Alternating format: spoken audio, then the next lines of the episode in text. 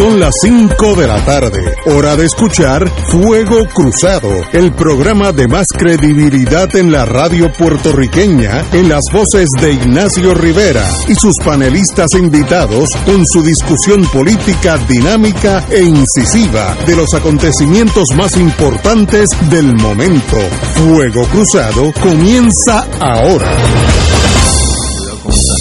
Señores, amigos y amigas, hoy es viernes, Venerdí, si estuvieran ya por el Vaticano o las velas Roma, pero estamos aquí, de verdad que hoy es un día especial, pero a mí me gustan los viernes, no sé por qué, oye. En, Francia sería Vendredi.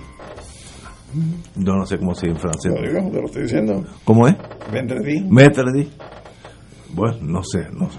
Pero en italiano es venerdì. Esto, oye, suena y es viernes. Viene todo eso. Los americanos son, los que rompen el, el, Friday. Eso ya, ya rompe. con, con, esa cultura latina que, que, que, une varios idiomas. No vamos a entrar ahora en el estatus porque ahí. Pero estamos como siempre los viernes con el senador Ortiz Daliot mi querido amigo Yello, muy buena. Saludos Ignacio, saludos a los compañeros aquí en el estudio y a todo el pueblo que nos escucha. Y dos presidentes del Colegio de Abogados, don Edgardo Román y don Alejandro Torres y Rivera. Saludos a los compañeros del panel y a todas las personas que nos escuchan hoy, viernes. Bueno, pues buenas tardes para ustedes tres y buenas tardes para el sector más importante de este programa, que el público que nos escucha. Esos son los de verdad. Así es. Tenemos a, en la... En la radio, como siempre. En la línea. En la línea. Estoy pensando en inglés. Eh, así que déjame volver para acá. Eh, tenemos al doctor Cabanilla como todos los lunes y viernes, así que muy buenas tardes, doctor Cabanilla. Buenas tardes, Ignacio, y saludos a todos los panelistas y al público. Vi por televisión esta mañana, que mi esposa me, me, me llamó la atención, que en la India literalmente están quemando gente en espacios abiertos por la pandemia, una cosa que yo nunca había visto ni en la guerra, ¿no? Es, algo eh, más allá de, dantesco, una cosa espantosa. Así que, ¿qué ha pasado en la India? Si usted sabe algo, antes de entrar a Puerto Rico. Y la situación es espantosa en India. Eh, hace un tiempo atrás ellos pensaban que ya tenían el COVID controlado y de momento había una explosión de, de casos y todavía no está totalmente claro a qué se debe. Eh, aparentemente, en parte creo que fue que la gente pues empezaron a relajarse eh, pensando que lo habían ya controlado y entonces eh, pues empezaron a, a violar todos los, principios esenciales de controlar la, epidemia. Otros piensan que también puede tener que ver con, ellos tienen una cepa, que es una cepa doble mutante, que aparentemente es más infecciosa, pero no estoy seguro que, eso sea el caso, porque según leí, no parece ser en, la, razón que, ha explotado la, epidemia. Mm. Eh, no estoy seguro tampoco que ellos tengan eh, información al día en cuanto a los pacientes que están infectados, qué por ciento de ellos tienen la cepa variante esa si eso fuera cierto, que, que es debido a la cepa variante, entonces sí que sería extremadamente preocupante para el resto del mundo, porque si esa variante eh, sale de allí, que va a salir, va eso no hay duda que va a salir en toda la comunicación que hay entre India y el resto del mundo, pues entonces eh, sería algo sumamente preocupante. Eh, ellos no tienen una tasa alta de, de vacunación, así que en parte también es eso pero la verdad es que no importa lo que sea, la situación es deprimente, eh, no tienen suficiente oxígeno. Estados Unidos ahora les va a mandar ayuda en forma de oxígeno y no sé de qué más, pero pero sí, la, la gente está, está muriendo y están quemándolo en las calles. Quemándolo, eh, lo vi en televisión, una cosa impresionante eh, cómo India ha tenido que manejar esa pandemia con fuego, más, o menos así de... Eh, yo oí en el programa de esta mañana, la verdad que Estados Unidos es un imperio en todos los sentidos. Hay 23 vuelos diarios de la India a Estados Unidos. Por tanto, están diciendo que es imposible que no llegue esa variante, si es que a Estados Unidos tienen 23 vuelos diarios. Tienen mil millones de habitantes. Una cosa, tú dices, bueno, ¿cómo es posible? Lo suspendieron. ¿Lo suspendieron? Empezando la semana que viene. Ah, bien hecho. Sí. Bueno, Pero, pero ya eso está ya, ya eso está en Estados Unidos Sí, para poder suspender eso pero si la variante es la responsable ya esa variante está en Estados Ahora, Unidos pues, esperemos que no sea el caso que no sea la variante la que está causando esto. la gente que está muriendo en la India son los que no están vacunados. Eso es, eh, se puede tirar una línea así. esos datos no los he visto tampoco pero yo supongo que sí porque es que en la- en la- el número de vacunados en India eh, es bastante bastante poco no no creo que tengan eh, ni 10% de la No, población no, eh, yo oí hoy que era 2%, una cosa... El 10% son 100 millones. No, de- sí, pero hoy esta mañana que era 2%, eso es nada. Dos de cada 100. Sí. Así que... bueno. Pero en torno a algo, algo más cercano a la India que es Puerto Rico, ¿por dónde vamos? En Puerto Rico vamos bien.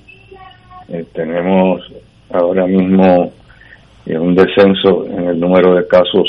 Eh, y la curva de Johns Hopkins es impresionante, de la misma forma que era impresionante eh, la, la forma en que se había disparado en la curva eh, de forma vertical y de, de momento se, se ha disparado hacia abajo de forma vertical también Qué bueno, qué el punto que ahora mismo tenemos eh, menos del 50% de los casos que teníamos en abril 16.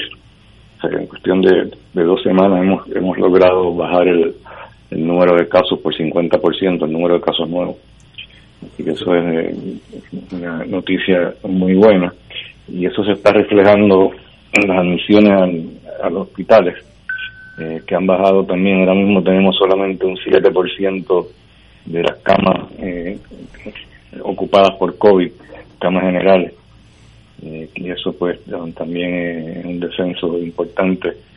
Y cada, en los últimos tres días hemos tenido eh, menos y menos pacientes hospitalizados. Así que eso también es buena noticia. Por ejemplo, ayer bajaron 16 el número de pacientes hospitalizados.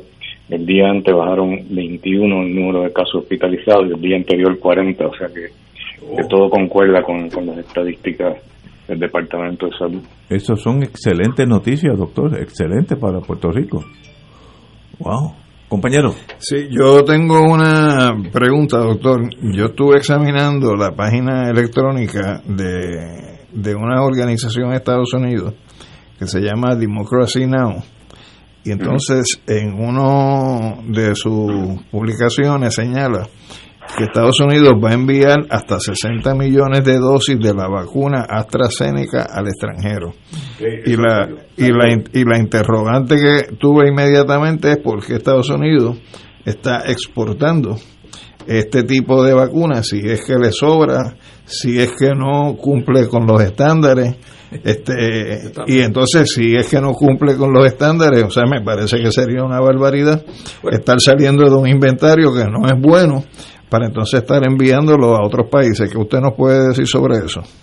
Bueno, no, es que la vacuna sea mala, es que le han hecho una publicidad terrible por la cuestión de los coágulos, ¿no? Eh, que hay un- unos pacientes que son realmente un puñado de pacientes de- que, han tenido eh, coágulos serios y que algunos de ellos han muerto. Eh, pero realmente esos son sumamente raros. La vacuna eh, que tiene mucho menos mortalidad si te la pones que si no te la pones. En otras palabras, si te proteges del virus, vas a tener una protección que vas a, que no vas a, morir, probablemente no vas a morir de, COVID, mientras que los que mueren eh, de, de- coágulos han sido ridículos, un número completamente ridículo, creo que eran eh, uno de un millón y pico de pacientes, o sea que, que es absurdo pensar que la vacuna es mala, pero como hay otras vacunas que no tienen el problema de los coágulos, como la de Moderna y Pfizer, pues en Estados Unidos nadie se la quiere poner, pero en Europa la están usando. Eh, y ahora mismo, pues, eh, como nadie la quiere, yo creo que la están, export- la están exportando, lo cual no me parece que es mala idea. Así que el, el resultado es positivo en términos generales. Sí, no, definitivamente Eh, es una vacuna buena, lo, que pasa es que uno no quiere estar en, el, en esos seis casos de un millón y pico que desarrollaron coágulos. De esos seis murieron, creo que creo que murió uno nada más.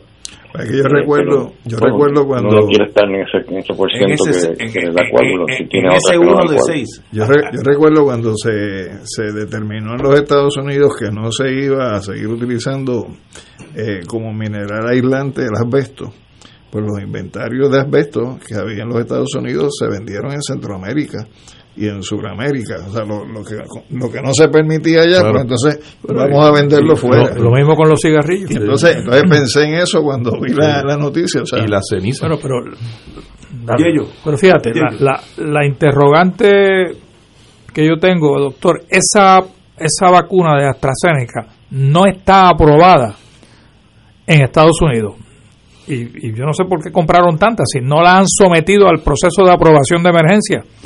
Siendo así, ¿por qué, por qué están donando algo que ellos mismos no han aprobado para uso de su población? Bueno, yo creo que lo que pasa es que la de Johnson y Johnson, que es la que está aprobada, eh, es básicamente igual a la AstraZeneca en el sentido de los coágulos y eso eh, y como no se está usando mucho, casi nadie la quiere, pues entonces eh, ellos piensan que van a hacer con otra vacuna eh, que es igual que la Johnson Johnson, que poca gente la quiere. Así que imagino que por eso la están exportando. No sé si la están regalando o la están vendiendo. no, la, están donando. están donando. por lo menos. 60 millones de unidades. Eh, doctor, buenas tardes. Edgardo Román le habla, saludos. Eh, en estos días eh, leí en prensa el asunto, el tema de que va, va a requerirse una tercera dosis en, el caso de la, de la vacuna Pfizer y la, la Moderna. un término de, de, nueve meses. ¿Usted nos puede explicar de qué se trata esa, esa información? Si es algo definitivo, si es una propuesta, si es lo que se está estudiando. Sí, se supone que, parece que los niveles parece que, que van a bajar, pero yo no sé realmente en qué se basan eh, para decir eso, porque todavía no hay datos eh, a largo plazo. Eh, la, vacuna lleva en el mercado cuatro meses y los estudios que, los que la precedieron no creo que lleven nueve meses. Puede que a lo mejor algunos casos en los, ensayos clínicos que se hicieron para las vacunas esas Moderna y Pfizer quizás lleguen a nueve meses, a lo mejor en base de, de, que esos pacientes que llevan esa cantidad de tiempo eh, los hayan ya chequeado para los niveles de anticuerpos y, puede que hayan bajado. Así que yo supongo que alguna razón tiene que tener ello, porque sí, el, el CEO creo que fue de, Pfizer eh, dijo que, que iba a hacer falta otra otra dosis más. Claro, a ellos les conviene también, ¿no? Porque oh. el dinero que hacen. eh, doctor, usted dijo la semana pasada que el mundo médico, del mundo suyo, estaba mirando con atención a Haití, que no tiene ni una vacuna, pero la mortalidad mínima, eh, que choca con el no haber vacunado a nadie. me podría abundar, porque varias personas me preguntaron sobre el caso de Haití, pues ¿Qué pasa? Que hay cero vacunas y a la misma vez eh, la mortalidad es casi cero. No, pues Haití es realmente fascinante.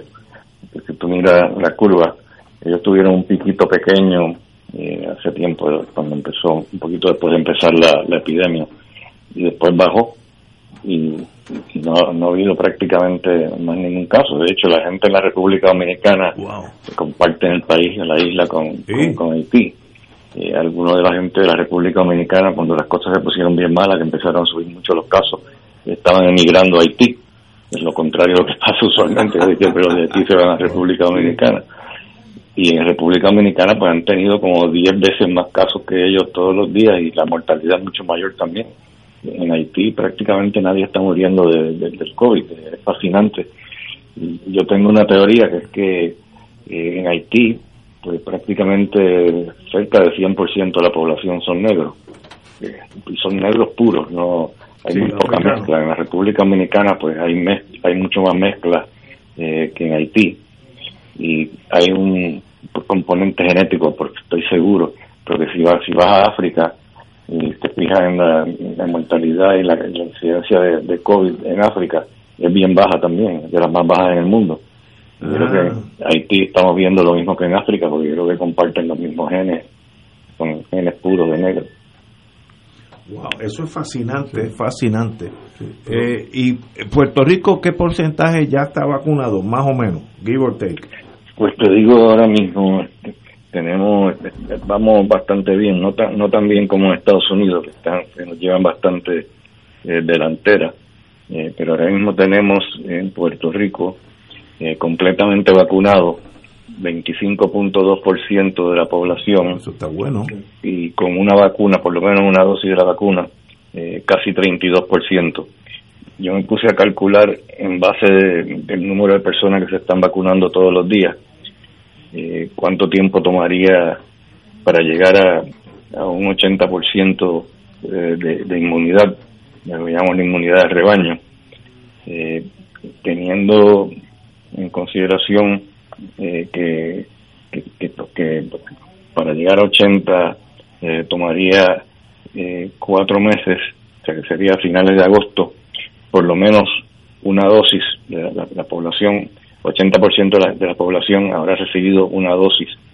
Eh, para las dos dosis tomaría un poquito más de tiempo, como hasta septiembre, a fines de septiembre. O que fines de agosto y fines de septiembre debiéramos estar bastante mejor de lo que estamos ahora en cuanto a 10% de la población vacunada. Y, en Siempre Estados... cuando siga el mismo ritmo, ¿no? Porque, porque yo me temo que a lo mejor llegue el momento en que a la mejor parte de la población pues no va a querer eh, vacunarse. Estoy fijándome ahora más en la población esa de 20 a 29 años, a ver cuántos se están vacunando. Ayer este, se registraron 6.705 eh, vacunaciones en ese grupo de edad y el día anterior 3.217. Me parece que están empezando a, prestarle más atención y, yo creo que eso es importante ahora mismo enfocarse en ese grupo porque ese es el grupo que más comúnmente se está infectando ahora que bueno, en otras palabras, el vacunarse sigue siendo la mejor defensa contra la pandemia. Sí, pero no, no podemos confiar en eso nada más ahora, porque ahora mismo, por ejemplo, yo conozco varias personas que a pesar de que están vacunados se han infectado. Pero recuerda que la vacuna es 95% efectiva. Eh, si tú tienes un sitio donde trabajan 20 personas, que 20 están vacunadas, a una de ellas le va a dar, le va a dar COVID. Pero a ese, a ese que le da, le da en menor grado. Mucho menor grado, sí. es, eso es, raro que termine hospitalizado. A menos que coja una de las cepas variantes, que es lo que están investigando ahora mismo. El Departamento de Salud está empezando a hacer más secuenciación de los, de los pacientes infectados. Especialmente creo que tienen que prestar más atención a los pacientes que han sido vacunados y que les da, que les da el COVID, a chequear que qué, qué tipo de, cepa es que está dando. Ya sabemos que en Puerto Rico la cepa predominante es la cepa británica, igual que en Estados Unidos. Ya que ya esa cepa está aquí, están todas las cepas están aquí, menos la de India, que hasta ahora no se ha reportado, pero es cuestión de tiempo. Doctor, eh, yo noto todos los días cuando reviso eh, las estadísticas de las muertes en el nuevo día, noto que la mayoría de los que mueren siguen siendo personas de más de 50 años, tomando en consideración que se supone que ese grupo eran de los primeros vacunados, ¿qué es lo que está pasando? ¿No están todos vacunados? Que usted sepa. No, tengo datos en cuanto a qué por ciento de la población eh, sobre 60 están vacunados. Eh, no sé si, si esa información existe, me imagino que sí, voy a ver si la puedo conseguir, pero yo me imagino que sí, que son pacientes que no se han vacunado. Y si se han vacunado, pues entonces es preocupante que vaya a ser la cepa variante. Yo creo que el, Departamento de Salud pues está empezando a, a mirar esos datos en cuanto a las cepas variantes y yo espero que eso tarda tiempo, tarda por lo menos 10 días en lo que hace una secuenciación de, de cada virus. Así que no, no es algo tan fácil que se va a conseguir de un día para otro, pero, pero yo espero que en poco pocos días más tengamos más información. Muy bien. Doctor, como siempre, un privilegio estar con usted los lunes y nos veremos el viernes para que me dé mejores noticias. Al revés, lo ves el lunes de nuevo.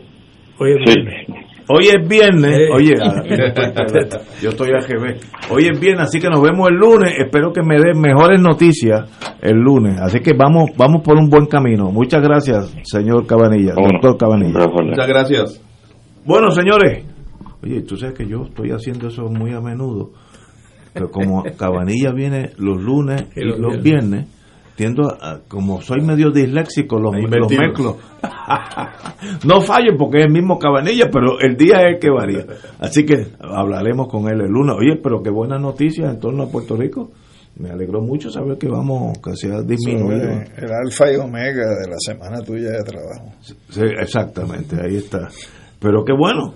Y lo de Haití, fascinante. Yo cuando estaba en la General Electric tuve que viajar mucho a Haití porque montamos allá una planta en Petionville, eh, a las afueras de, Puerto Príncipe, y me enamoré del haitiano. El haitiano es una persona noble, trabajadora, que la vida los ha maltratado, es una cosa tan espantosa y con todo eso siguen la, la vida, ¿no? Las políticas imperiales Sí, estoy de acuerdo con eso, eso es correcto. Pero con todo eso mantienen eh, ese espíritu, yo lo llamo espíritu haitiano, de disfrutar la vida, eh, tienen el ritmo, que nosotros tenemos mucho de eso, de la música africana, etcétera, etcétera. disfruté mucho Haití, me quedé enamorado de ese país. Y había buenas estadísticas en Haití, porque es que yo me quedé pensando que una razón que puede explicar eh, esto que el doctor destaca es que las estadísticas no sean confiables en términos del número de muertes que se registren eh, y, es y es probable que haya cantidad de muertes que no se registran en el país. De verdad que no, no, no te puedo contestar, pero es una raza dura porque ha tenido tanta y tanta adversidad que, que los que sobreviven pues son superiores a nosotros en el sentido de... Mira, y, allá degustaste el guapacú. Eh, sí, bastante. Buen, buen. buen ron. Eh, buen ron. Muy buen ron, de paso, a nivel tanto, tan bueno como el puertorriqueño o los cubanos un buen, buen bueno, bueno. Hasta los otros días tenía la botella, pero sucumbió ante, ante la pandemia. Ante la pandemia. bueno, tenemos que seguir. Seguirá su curso la elección especial. No estamos hablando de eh, no una, una elección especial para elegir el gobernador. Eh, aquí todavía no hay recall. Espero que no lo haya pero la jueza Swain, no quiere que lo haya? No, no, no, porque cambiaríamos cada dos meses, habría un nuevo gobernador. Así, de, malos son los gobernadores. no, yo conozco a mi gente. El, puertorriqueño no aguanta cualquier adversidad, un recall. Así que dejen eso quieto. El que elijan hoy se lo chupan cuatro años. El recall es para también los carros limones. Ah, y hay, hay, una analogía importante. bueno, las, las señoras juez federal Swain le denegó el recurso legal al presidente de la Cámara. Como todos sabemos, el presidente de la Cámara, Rafael Tatito Hernández, que radicó una acción entre ellas para evitar que se le asignaran fondos al evento de los estadistas, mayormente los estadistas, acudir ya mismo en junio por ahí. Mayo 16. Mayo 16 que eso es mañana por la mañana. Eso en dos semanas, un poco más. A elegir una especie de embajadores que vamos a ir para allá todos a, a embajadores no de vividores pero fíjate yo soy más, más, fino estos señores van allá a mover la estabilidad en Estados Unidos en un ambiente que obviamente tiene eh, mucha acogida. con mucho sacrificio. Sí no y van eh, y había un problema eh, que ya aparente se dilucidó, el dinero que se necesitaba para dicha elección eh, apareció, la juez Swain no se va a meter en ese aspecto, tengo una duda todavía, y los sueldos que son 170 mil al año. Eso no está claro. Eso no está claro. Eso no está claro. Así, ¿por dónde vamos en torno a esta epopeya nuestra de elección en mayo? ¿Qué mayo es? 16. 16. Compañero. Bueno, yo estuve examinando con algún detalle eh, las disposiciones de la sección 204, que es la que está en controversia aquí, de, la ley promesa.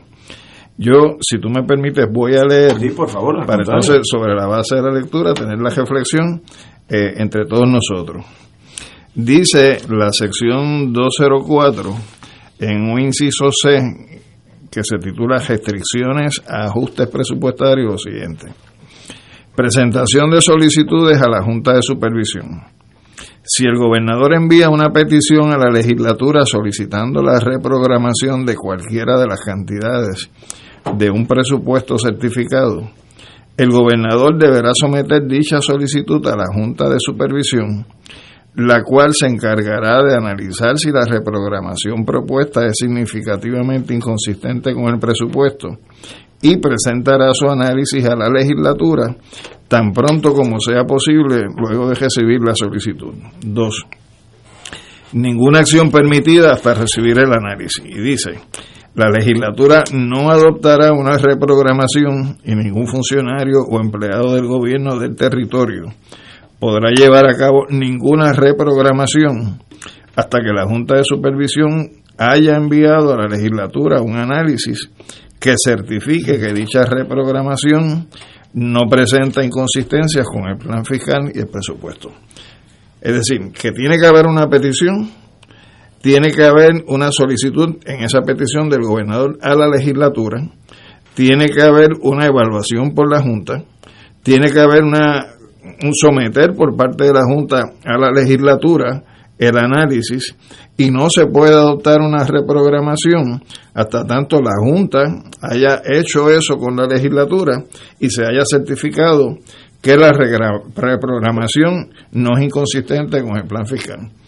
A mí me parece que en este proceso, por lo menos no surge que se haya documentado, que se haya cumplido con esas etapas de procedimiento. y yo creo que eso sería, o sea, permitirlo, sería un, golpe más desde el punto de vista de, de arrogarse a través del proceso que se está llevando a cabo en el tribunal eh, una facultad que la propia ley en su sección 204 no delega ni a la jueza Swain poder evadir esa etapa procesal que yo acabo de leerlos ustedes, ni tampoco a la Junta cumplir sus obligaciones desde el punto de vista de enviar su análisis y los fundamentos de por qué esa reprogramación en el presupuesto que aprobó la Junta de Control Fiscal se puede hacer y que eso que se puede hacer, pues en forma alguna no es inconsistente con el plan fiscal. Me parece que la demanda que presentó eh, Tatito este, como presidente de la, de la Cámara de Representantes no solamente tiene mérito, sino que está fundamentado en la propia ley. Y me parece que lavarse las manos como Pilato, que fue lo que hizo la jueza Taylor Swain en este caso, pues, pues deja mucho que desear. Y en ese sentido me parece que la posición que adelanta Tatito de su intención de recurrir de esa determinación al Tribunal del Circuito de Apelaciones es la correcta. Damos a 15 días básicamente de que se lleve a cabo ese proceso de elección, así que me imagino que si va a recurrir tiene que ser con alguna urgencia, tiene que haber una solicitud en auxilio de jurisdicción donde se paralice eh, el proceso hasta tanto el Tribunal de Apelaciones resuelva. Y, y, me parece que es lo correcto, lo que se debe hacer en este caso por parte del legislador Hernández. La, la señora juez Swain dijo, cito, la parte demandante, que es Tatito, que es el Senado de Puerto Rico, la, la, Cámara de Puerto Rico, la parte demandante no logró demostrar que la legislatura sufrió un daño a razón de la reasignación de los fondos, si tampoco logran establecer que la legislatura tiene un derecho conferido por la sección 204 de promesa, no se puede demostrar que la Junta falló. Pues primero, la sección 204, en lo que yo leí, sí establece el derecho de la Asamblea Legislativa y segundo, en ningún sitio dice que haya que evaluar si hay daño o no hay daño. Hay que cumplir un procedimiento y en este caso se brincaron el procedimiento. Y aún prevaleciendo, y aún prevaleciendo en Boston, si eso fuera a ocurrir, eh, subsiste lo que ya Ignacio estaba adelantando, bueno, y, y los salarios de esas personas, de dónde se va a obtener el dinero, porque en este momento eso no está presupuestado. Me imagino que con, con mucho sacrificio irán este, de gratis hacer su bueno pues, eh, eh, eso es lo que pudiera ocurrir pero ciertamente ciertamente es subsiste un problema legal en relación con el presupuesto, con el pago de esos funcionarios, si es que si es que en efecto se logra la elección, veremos a ver qué, hace, el pago no está presupuestado. No está, no está dentro del plan fiscal. No lo Por te digo que es, es, con amor y con arte y por amor al arte que van a tener que... Y, y, y por otro lado, uno se queda pensando ya desde una óptica, digamos, económica. Ustedes saben que la economía resuelve un problema que hay necesidades ilimitadas y recursos limitados para atender esas necesidades ilimitadas. Y esa es la situación que tiene eh, Puerto Rico. Tanta necesidad que hay para otros renglones. Por ejemplo, la Universidad de Puerto Rico, ahora en estos días perdieron una... una eh, Otro turno. sí, claro, y perdieron, perdieron unos fondos adicionales. Eh, y no será mejor poner ese dinero ahí ¿no será mejor poner ese dinero para resolver de una vez y por todas el problema de transportación para Vieques, por ejemplo? Y podemos hacer un listado completo eh, y, puntual en relación con, con este asunto. Yo creo que el gobernador tiene ante sí una oportunidad extraordinaria de elevarse a hombre de Estado, no a un líder político. Y ello. yo mirando hacia atrás un poco, recuerdo que la Junta de Control Fiscal tuvo una comunicación, no sé si fue con la legislatura o fue con el gobernador, pero dijo que desautorizaba el uso de, mil, de 1.8 millones de dólares para esa elección especial. Posteriormente a eso fue que el gobernador ordenó al jefe de, de ah, presupuesto, eh, a que buscara el dinero. El dinero y él lo, identificó creo que en AFAF, esa oficina. le quitó el dinero de contrato. Es correcto. Eh, así que hubo una gestión con la Junta de Control Fiscal, hubo una denegatoria de parte de la Junta de Control Fiscal y de momento se lavaron las manos. Y hay una reprogramación. Sí, y hay una reprogramación. Y yo creo que Tatito no solamente tiene standing, yo creo que tiene mérito su demanda. Y yo ahí confío que el, el, circuito pues vea el caso rápidamente y paraliza esta elección que no tiene ningún sentido, eh, eh, Ignacio. Yo sé que tú eres estadista, pero es que no tiene ningún sentido porque no es en beneficio de todo el pueblo de Puerto Rico y por lo tanto debería de paralizarse y el gobernador, como dice el amigo Román, podría crecerse ante el pueblo de Puerto Rico y parar ese, ese vacilón del uso de 1.8 millones de dólares. Un elemento que hay que tomar en consideración es que esa disposición no es una disposición para Puerto Rico, es una disposición para los territorios. Todos los territorios. Por lo tanto, lo que se esté resolviendo hoy, con relación a este caso, es lo que va a aplicar por vía de precedentes si se establece para cualquier otro territorio estadounidense. ¿Y esa disposición no elimina la facultad que tiene la legislatura de atender el tema presupuestario? No. no, es, que, es que no es no se trata de que la legislatura ahora no tiene ninguna nada que decir, ni voz ni voto en relación con una enmienda presupuestaria. por el, por el contrario, eso es lo que está sugiriendo la jueza. La jueza está interpretando el asunto de una manera que rompe, inclusive con, con la, relación política que existe en el gobierno de Puerto Rico, ese balance de poder entre el Ejecutivo y el Legislativo, porque para después de todo el Legislativo tiene que pasar juicio sobre el presupuesto.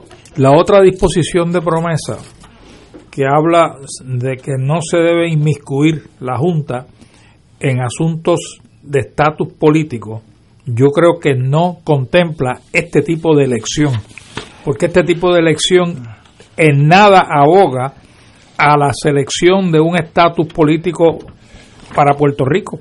Pues mira, eso que tú mencionas, Yello, es parte de la sección 402. Esta es la 204, pues la 402 si estuviéramos hablando de la dislexia que me hace, que hace referencia Ignacio, que ve los números pues la 402 contempla que nada de lo dispuesto en la ley se interpretará como restrictiva del derecho de Puerto Rico a determinar su estatus político futuro, incluyendo la celebración de un plebiscito según autorizado en la ley 11376, que es la que asigna los 2.5 millones federal. federal y que es la misma que interpretada por el Procurador de Justicia de los Estados Unidos señaló que las propuestas plebiscitarias del Partido No, no, cumplen con el propósito de esa asignación que es para fines educativos sobre las distintas opciones de estatus. No es para que el PNP adelante su visión particular para empujar la estadidad.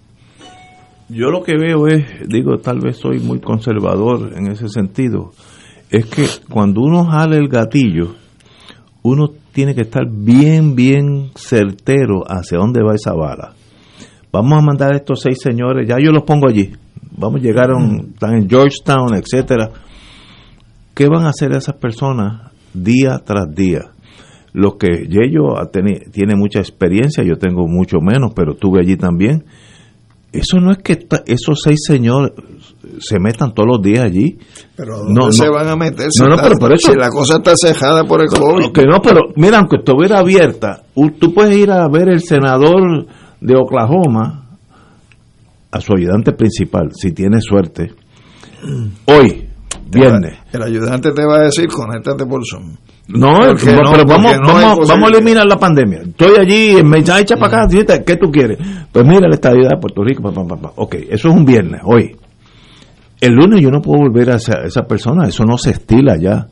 Eso ya, yo le dejé todos los papeles, etcétera, le doy un tiempo, pues entonces, una vez que esa gente visite a todo el mundo y presente su mejor propuesta a la estadidad, con la mejor buena fe, con lo cual yo no tengo problema alguno, no va a molestarlo el miércoles que viene y el viernes, interceptarlo el sábado en su casa. Eso es una fantasía nuestra, eso el sistema allí no funciona así.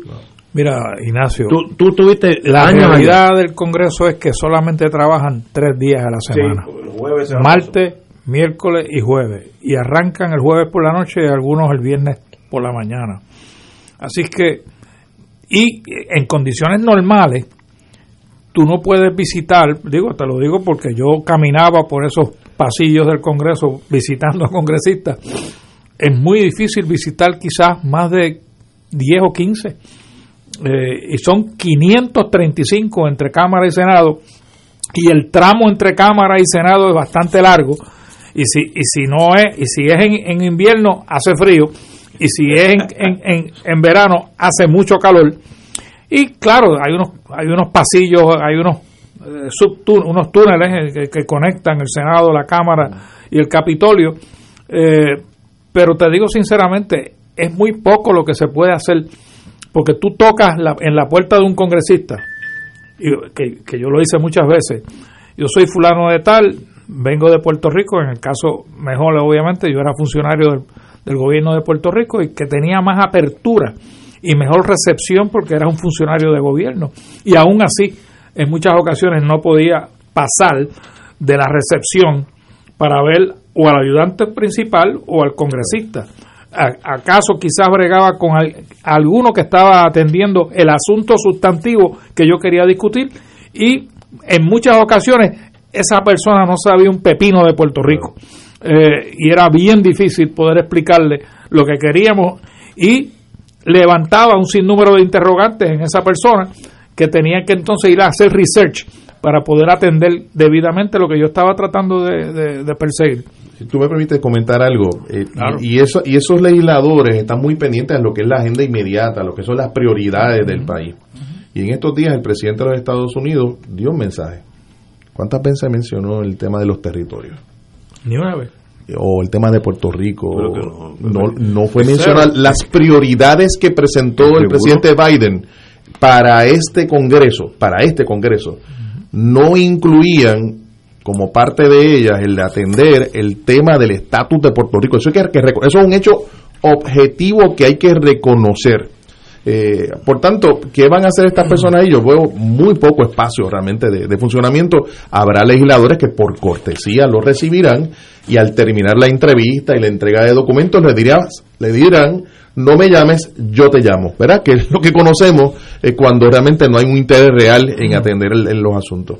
Y además, mira, eh, la señora Pelosi, en una conferencia de prensa que dio hace, hace poco, un periodista, creo que norteamericano, le preguntó precisamente que si ella apoyaba uno de los dos proyectos que estaban ante la consideración de la Cámara de Representantes y ella y ella dijo el asunto del estatus lo tienen que decidir los puertorriqueños. En otras maneras, son problemas de allá de ustedes. No, se ha decidido nada aquí en Puerto Rico y, y no va a haber esa recepción que ellos obviamente eh, van a, a, estar gestionando. Yo creo que en la vida a veces es bueno eh, darse contra el piso. Yo creo que es hasta saludable. Le pasa a uno cuando es chiquitito y le pasa a uno cuando es mayor de edad. y pero, pero no con los chavos de otros. Ah, bueno, eso lo hace peor. Pero mira, no sería una buena lección para los estadistas. Y estoy empezando por mí. Ya mismo empieza a sonar tu teléfono. No, ya mismo. Ayer hablé de Israel, poco me, me linchan aquí afuera.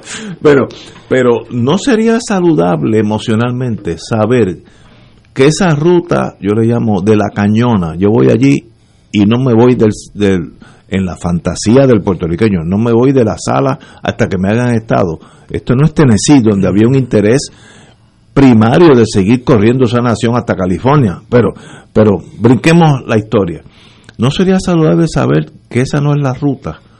Que no pase nada, que esta gente vaya para allá con o sin dinero del pueblo, etcétera, y no pase absolutamente nada. Eso sería hasta saludable porque por ahí no es eso eso es gradual, las cosas las cosas no son sencillamente yo llegar allí, bueno, llegué aquí, aquí está la maleta mía, no me levanto hasta que se han estado. Mira, la realidad es que ahí no va a haber nada que hacer.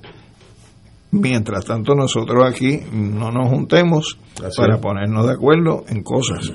Y el único vehículo que hay para poder hacer eso es la Asamblea Constitucional de Estatus. Porque si tú has dividido a la urna y votas por tu opción y sales de la urna dividido también, pues no hay nada que buscar porque como entraste sale. La única vía que hay es que nos sentemos a dialogar y a chocar cabezas, a definir fórmulas y vamos a negociar con la otra parte.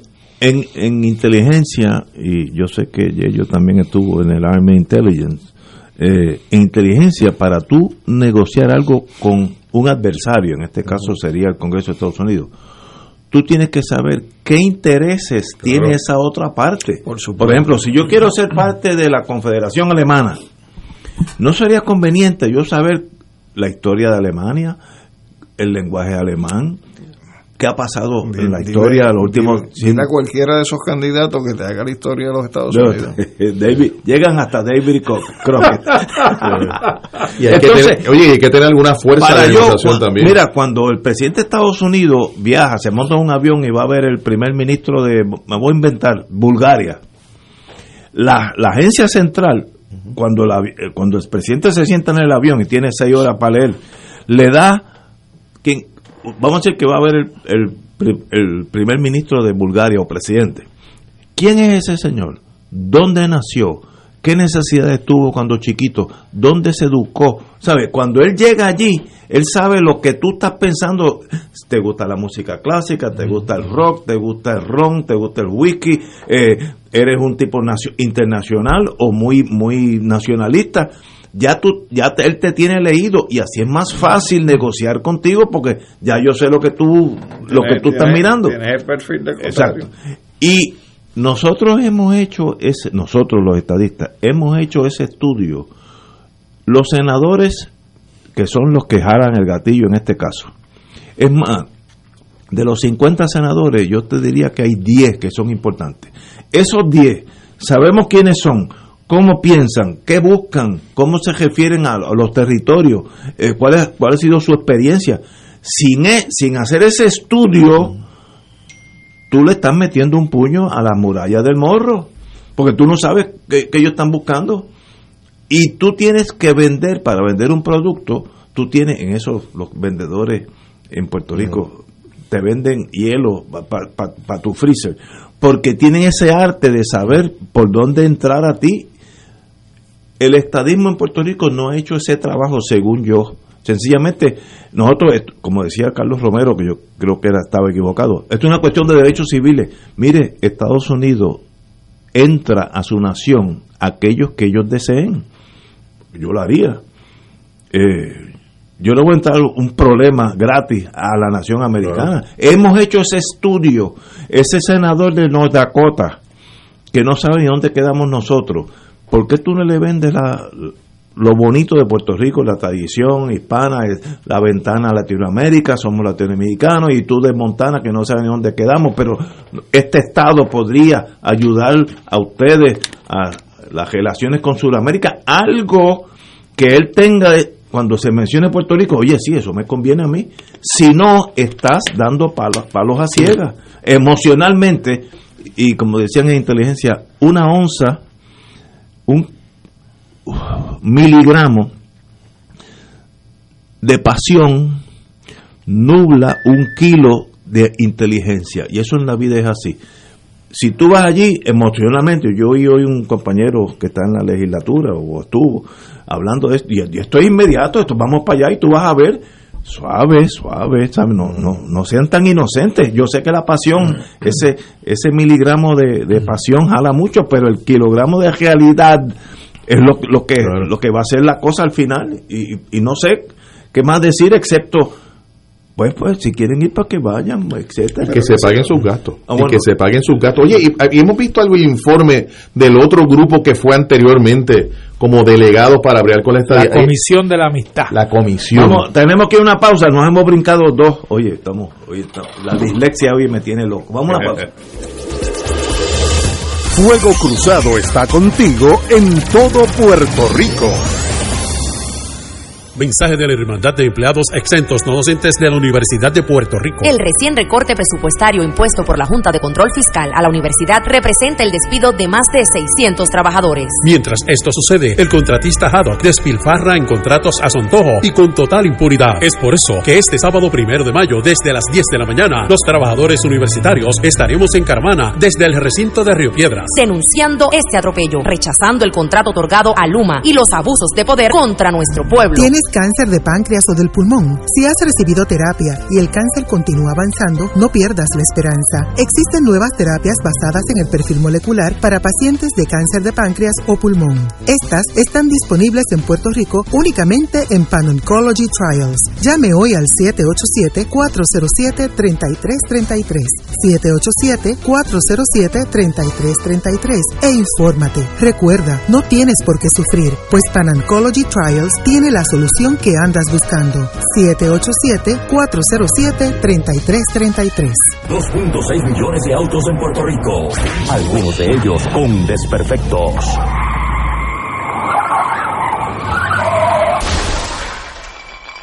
Autocontrol. Tu carro. Tu carro. Tu mundo. Lunes a viernes a las 11 de la mañana por Radio Paz 810 AM. Escucha los sábados a las 5 de la tarde para servirte un programa del Colegio de Profesionales del Trabajo Social de Puerto Rico con los temas de interés a la comunidad. Recuerda, los sábados a las 5 de la tarde para servirte por Radio Paz 810. Y ahora continúa Fuego Cruzado.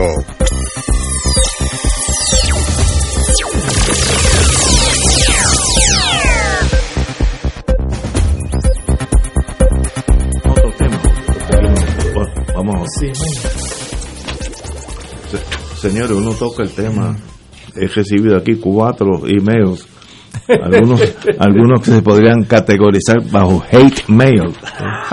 y antes de que se vaya esa gente para allá, si es que, no, se van a ir, van a ir seis. Queremos que leer ese informe de los que fueron anteriormente, la comisión de la, de, la amistad. De la amistad, era que ese grupo que ya fue, ya está, ya tuvimos una primera experiencia. Yo quisiera saber cuánto se adelantó con ese grupo. Yendo hace unos años, bastante, eh, Benny Frankie Cerezo estuvo en Washington. pero no lo hizo cobrando. No, no, él, él pagó. sí, sí, sí, eso es verdad. Estuvo allí como un año y pico y él se pagó todo en ese sentido. Yo pues. creo que Benny fue con el esfuerzo del 89. Sí, sí por ahí, por ahí. Hace ya unos añitos. Porque cada presidente de los partidos tenía un designado.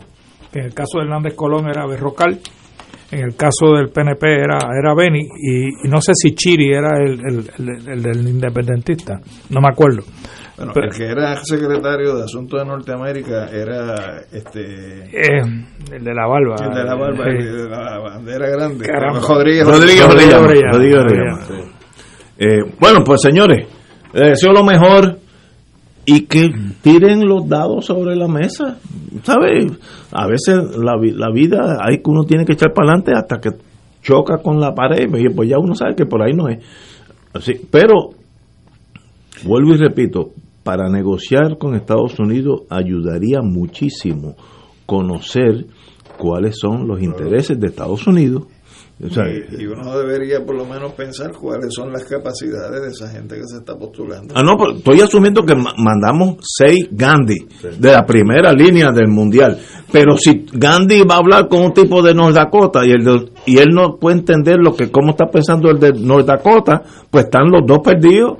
O sea, no, tú tienes que hacer ese trabajo de, como dije, cuando el presidente de Estados Unidos va para un país, cuando llega al otro país, conoce las si es alcohólico, eh, si le gustan las damas o si le gustan los hombres, si, si es mujer, etcétera, eh, si le gusta el dinero, el ego, por, el ego es una forma de atacar a la gente.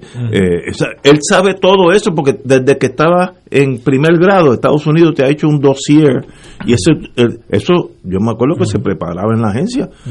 y, y, eso es importante, nosotros hacer lo mismo para allá.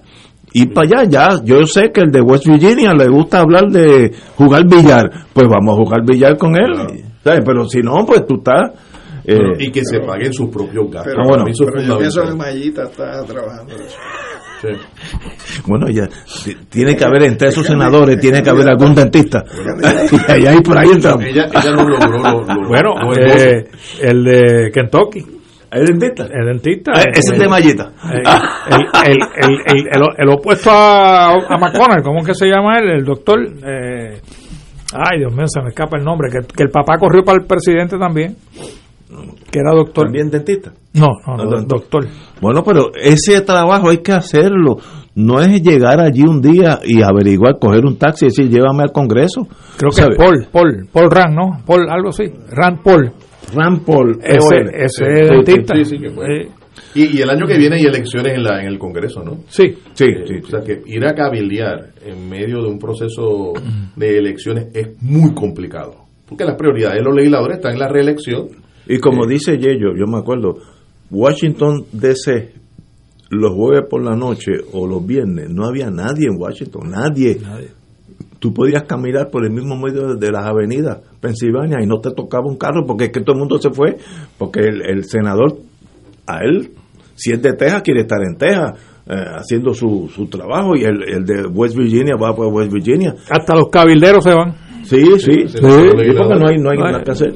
No, yo, yo me acuerdo de unos caballeros cuando yo estaba en una compañía bien grande, no voy a decir el nombre, que sabían que ese senador tal que tenía para hacer un nuevo submarino nuclear cuya planta nuclear podría ser General Electric, pues ya dije el nombre, eh, y sabían que ese senador jugaba golfo en el Georgia Golf, que era súper privado se hacían socios de ese para jugar allí.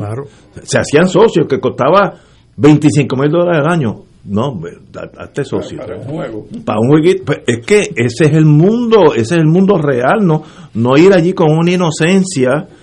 Eh, que, y, bueno. y le ponían en las manos a ese senador para su candidatura y su campaña electoral miles de dólares. No, se podía ayudar dentro de los parámetros legales. Ese es el otro elemento del cabildero. El, cabildero, es, eso que ocurre en Estados Unidos, más que un asunto de intercambio de ideas y propuestas, tiene muchísimo que ver con la aportación a las campañas políticas y el dinero que corre en esa dirección. Eso es absolutamente correcto.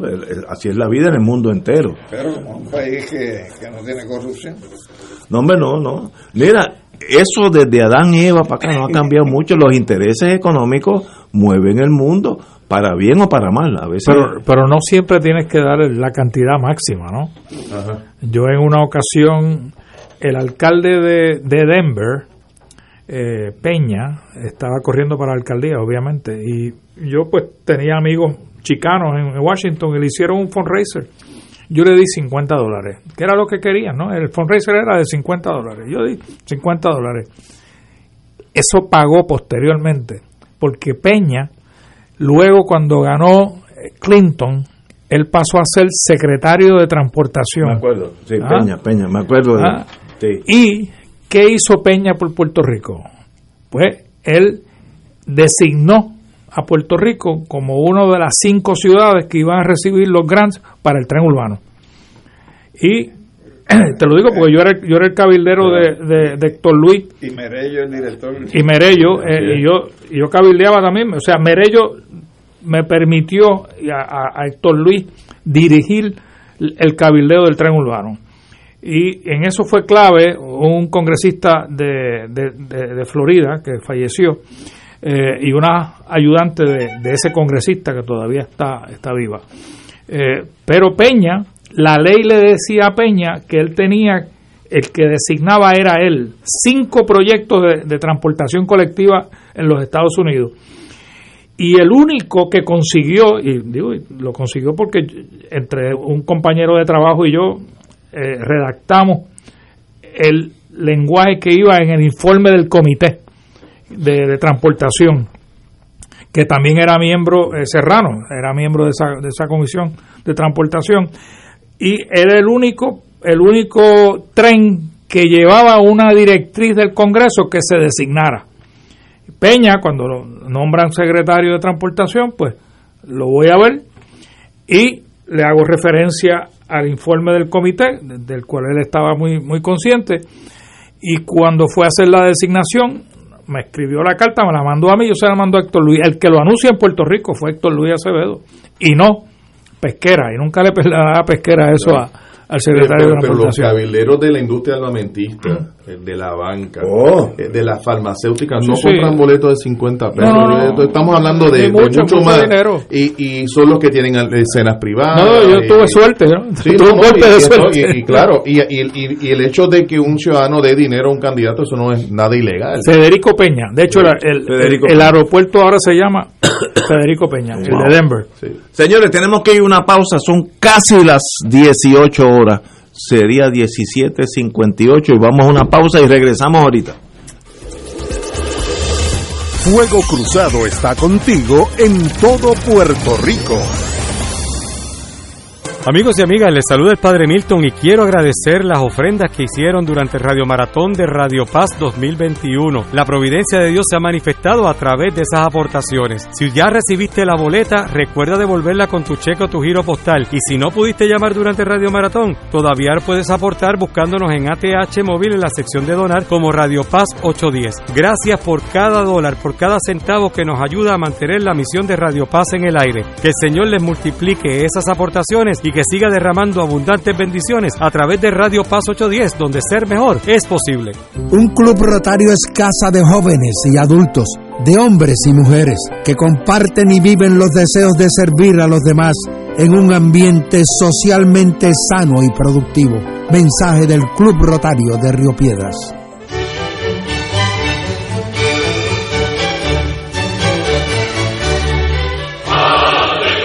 Reina del cielo, alégrate, aleluya. Porque el que mereciste llevar en tu seno, resucitó como lo había dicho, aleluya. Ruega por nosotros a Dios. Gózate y alégrate, Virgen María, aleluya. Porque ha resucitado Dios verdaderamente. Oremos. Oh Dios, que por la resurrección de tu Hijo, nuestro Señor Jesucristo, has llenado el mundo de alegría. Concédenos, por intercesión de su Madre, la Virgen María, llegar a alcanzar los gozos eternos por Jesucristo nuestro Señor. Gloria al Padre, al Hijo y al Espíritu Santo. Como era en un principio, ahora y siempre, por los siglos de los siglos. Amén.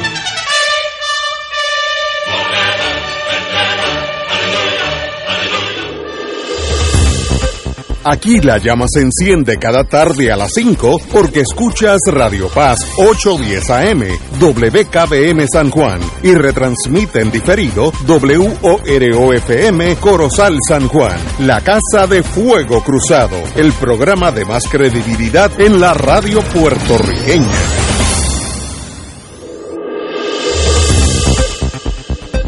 Y ahora continúa Fuego Cruzado. Regresamos, amigos y amigas. Bueno, en, la, en el día de hoy se ha hablado mucho de la designación del señor gobernador al juez, yo lo dejé en Caguas, Díaz Reverón, como juez del apelativo. Eh, como, todos sabemos, el Jorge Díaz Reverón es esposo de la ex gobernadora Wanda Vázquez y yo creo que eso ha traído más fricción que otra cosa, las emociones y las cosas. Eh, se encuentra, eh, bueno, déjame dar mi, mi, mi parecer emocional. Yo postulé tres veces en Caguas cuando él estaba en lo criminal. Luego me enteré que lo pasaron a lo civil. De eso yo no, no puedo dar fe porque no, no estuve allí.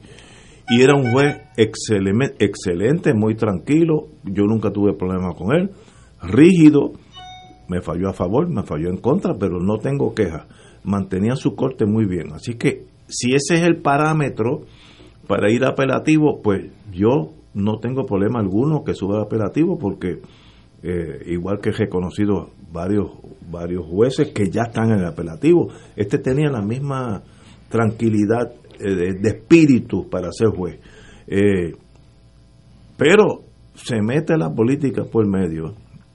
Cuando la señora gobernadora era gobernadora, yo creo que se comete un error de tratar de impulsarlo y entonces el instinto del ser humano, ah, es porque es esposo, si no fuera esposa no lo hubieran nombrado, bueno, eso es, cada cual puede tener la historia oficial, pero mi, mi parecer es, juzgando por mi apreciación personal de tres comparecencias ante él, tiene las cualidades para ser juez del apelativo.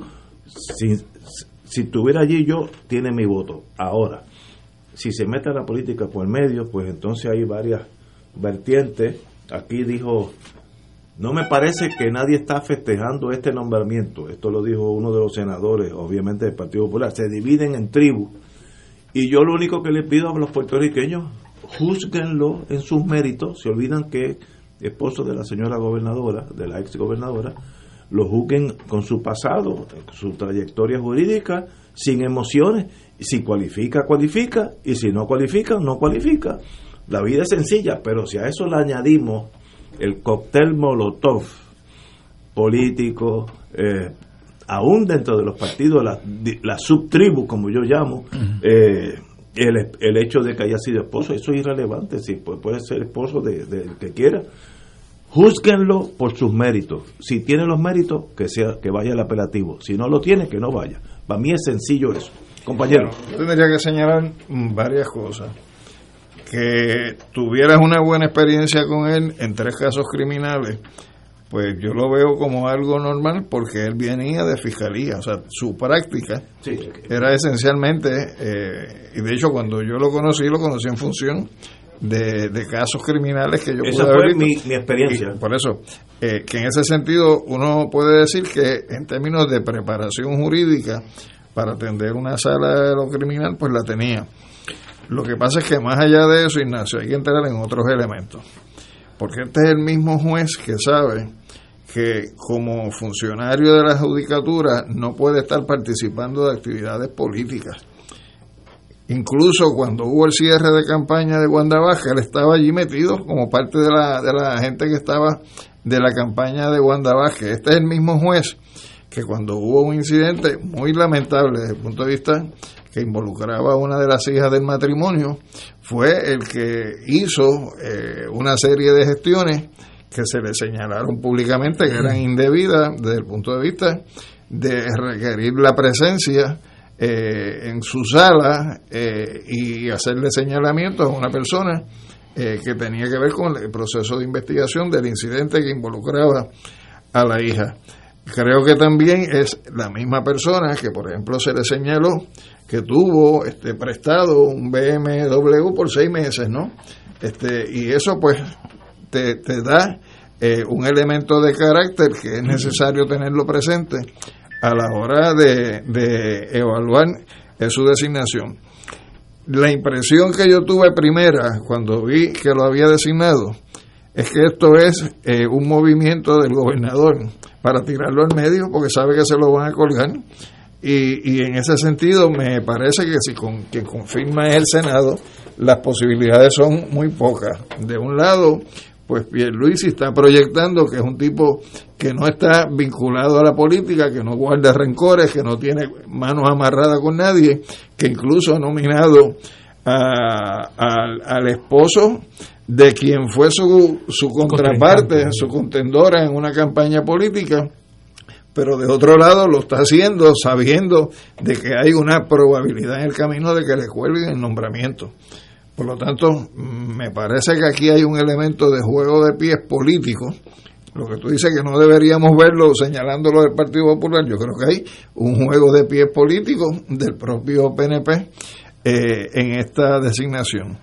Así que eh, eso sería lo que podría comentar yo en estos momentos. Pero oyendo tu tesis, ¿no sería cruel hacer eso a propósito para que lo guinden? Bueno, yo creo que... Sería una maldad de espíritu. no lo nombre. Pero si aquí no estamos hablando en política de que los políticos nuestros tienen dientes de leche.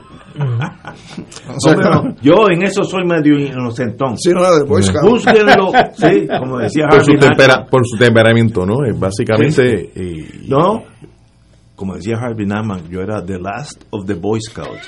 Cuando yo era fiscal, bregaba mucho con él. El sector es demasiado inocente para estar ahí, tal vez lo era. Júzguenlo por sus méritos. Si tiene los méritos, no hay problema, sea del partido que sea. Del PIB, Victoria Ciudadana, Dignidad, PNP, eh, Partido Popular. Juzguen ese ser humano por su trayectoria, que como ha sido juez muchos años, pues tiene una trayectoria fácil de averiguar y si da, da, y si no. Ahora, mi experiencia particular es que no noté nada negativo, que hay unos casos de jueces eh, en el pasado, yo he tropezado con algunos que uno se da cuenta que no tienen la materia emocional para ser jueces, es la excepción, pero sí los ha Sí, también un poco de cerebro ayudaría mucho, pero en este caso yo, yo creo que él cualifica. Para eso está el Senado, que hagan su trabajo, sin pasiones que lo juzguen por sus méritos. Sí, y, entre los méritos de, un juez está el asunto que llaman el temperamento, esa conducta que tiene que tener, esa, esa imparcialidad y respeto a, las partes que comparecen ante él, porque después de todo el, tribunal está para hacer justicia. Eh, el jueves, ayer, fue noticia en diversos periódicos, entre ellos el Nuevo Día, una denuncia que hizo Laura Cos Guzmán. Esta es una abogada de la Sociedad para la Asistencia Legal, quien conoció y, participó de vistas desde esa experiencia como abogada de la Sociedad para Asistencia Legal, que es nuestra primera línea de fuego de representación de la gente pobre en los casos penales en Puerto Rico. Eh, y que ha brindado un servicio extraordinario desde el 1958 hasta, hasta nuestros días. Y ella hizo denuncias sobre el temperamento del juez, estando él en Fajardo, en términos de, ser irrespetuoso, de humillarla, incluso de provocar hasta el llanto de, la abogada. A mí me, tocó muy de cerca esa, esa denuncia eh, y me parece que es un criterio que el Senado eh, debe de considerar como también el testimonio de las abogadas, de los abogados, de los funcionarios del tribunal que han estado eh, compartiendo han estado en su presencia. El momento en que haya vistas en el Senado, que tendrá que haberla, este es el momento de decir eh, de en, qué, en qué consiste ese temperamento del juez. Pero dejando eso a un lado, Ignacio, a mí me parece que es un asunto adicional. Y es una pregunta que lanzo. ¿Nos hace falta otros jueces en el Tribunal de Apelaciones? Eh, cuando el gobierno decide eh, abrir una plaza o sustituir una persona en una agencia de gobierno, lo utiliza con el criterio de la necesidad del servicio. En el caso de la judicatura, lo que sucede es que hay una ley, que es la ley de la judicatura, que establece el número de jueces y su salario. Y si se desocupa ese, esa plaza de un juez, hay que nombrarlo porque lo dice la ley, no porque haya una necesidad eh, de nombrar ese número de jueces. Pues mira, los últimos años, los últimos 10 años, el volumen de casos ha cambiado tanto que incluso a nivel apelativo, y esto te lo puede decir cualquier compañero que haya estado postulando en ese tribunal, en, paneles que antes eran de tres jueces, ahora hay hasta cuatro, porque es que no hay suficientes casos. Eh, y el país está quebrado. O sea, yo creo que, y, es una, una, preocupación que tengo, eh, que me parece que en este momento hay que repensar eh, si necesitamos más jueces en el plano apelativo, y digo lo mismo en relación con el Supremo. Digo exactamente en relación, lo mismo en relación con el Supremo, porque el volumen de casos se ha ido reduciendo, tenemos menos población, la, la crisis del COVID ciertamente ha afectado todo esto que tiene que ver con los procesos eh, judiciales. Y ahí está la estadística, eh, me parece que ahí está la estadística. Creo eh, que el Senado tiene ante sí una, una situación muy particular, creo que, que al saque ese nombramiento va a venir con el peso político partidista al saque eh, y va a ser muy difícil que se que se, que se saque a un lado, pero también me parece que el Senado, en el, ya que no no fue consultado, ¿verdad? Pues el elemento del Consejo no se dio. Eh, ahora viene el, el elemento, ¿verdad? De, del consentimiento. El Senado tendrá que evaluar el temperamento, la capacidad, la honestidad de este juez Alejandro trajo una serie de elementos que son públicos, son notorios. Es verdad que no prosperaron en quejas éticas, porque ciertamente no, no prosperaron, pero están ahí y la gente que participó, que tiene conocimiento propio y personal de esos eventos, deben ir a declarar y que sea el Senado el que adjudique pero queda de fondo si es verdad que nos hace falta otro juez en el apelativo. Eso es un criterio. totalmente eh, separado de este issue. es, aparte, pero, un, buen punto, un buen punto, se aplica a todo. Sí, yo creo que la ley de la judicatura hay que revisitarla. Fíjate que, el, y, con esto termino, el, la, la manera en que se constituye el Tribunal Supremo me parece una manera eh, razonable, muy razonable. Y esto fue una propuesta que, que trajo Trias Monge nuestro Tribunal Supremo en nuestra Constitución tiene cinco miembros. Y digo lo del Supremo a propósito. Tiene cinco miembros y son esos miembros quienes pueden solicitar ampliar el tribunal o reducirlo. Y ha habido tribunales incluso hasta de cuatro supremos eh, y ha habido, como tenemos ahora de nueve, reducido a ocho por una renuncia a base de qué? A base de la discusión que tienen los jueces sobre la cantidad de casos, sobre el trabajo acumulado. La última ampliación se dio en el 2010. Para el Supremo es esta, pero para el resto de la judicatura ese criterio, esa flexibilidad no existe. A mí me parece que, que y esto es aparte de los méritos del, juez o lo, que no fuera, me parece que es una buena idea revisitar la ley de la judicatura y adoptar el mismo criterio que se tiene en la Constitución en relación con el Tribunal Supremo. Compañero. el timing del, de este nombramiento es, significativo, ¿no? Y, a mi juicio no lo puedes, creo, divorciar totalmente de su cónyuge. Su cónyuge acaba de ser referida de nuevo, por segunda ocasión, por el FEI, en este caso a la Oficina de Ética, por posibles violaciones a la ley de ética. Y entonces, qué ironía, la esposa o cónyuge de este juez, referida por violaciones, posibles violaciones de ley, y al juez premiándolo con un puesto del apelativo. E, eso choca y eso es una realidad que el Senado y los senadores que le toca votar por esta confirmación tomarán también en cuenta, en adición a todos los elementos que mencionó Alejandro y el, y el compañero Román.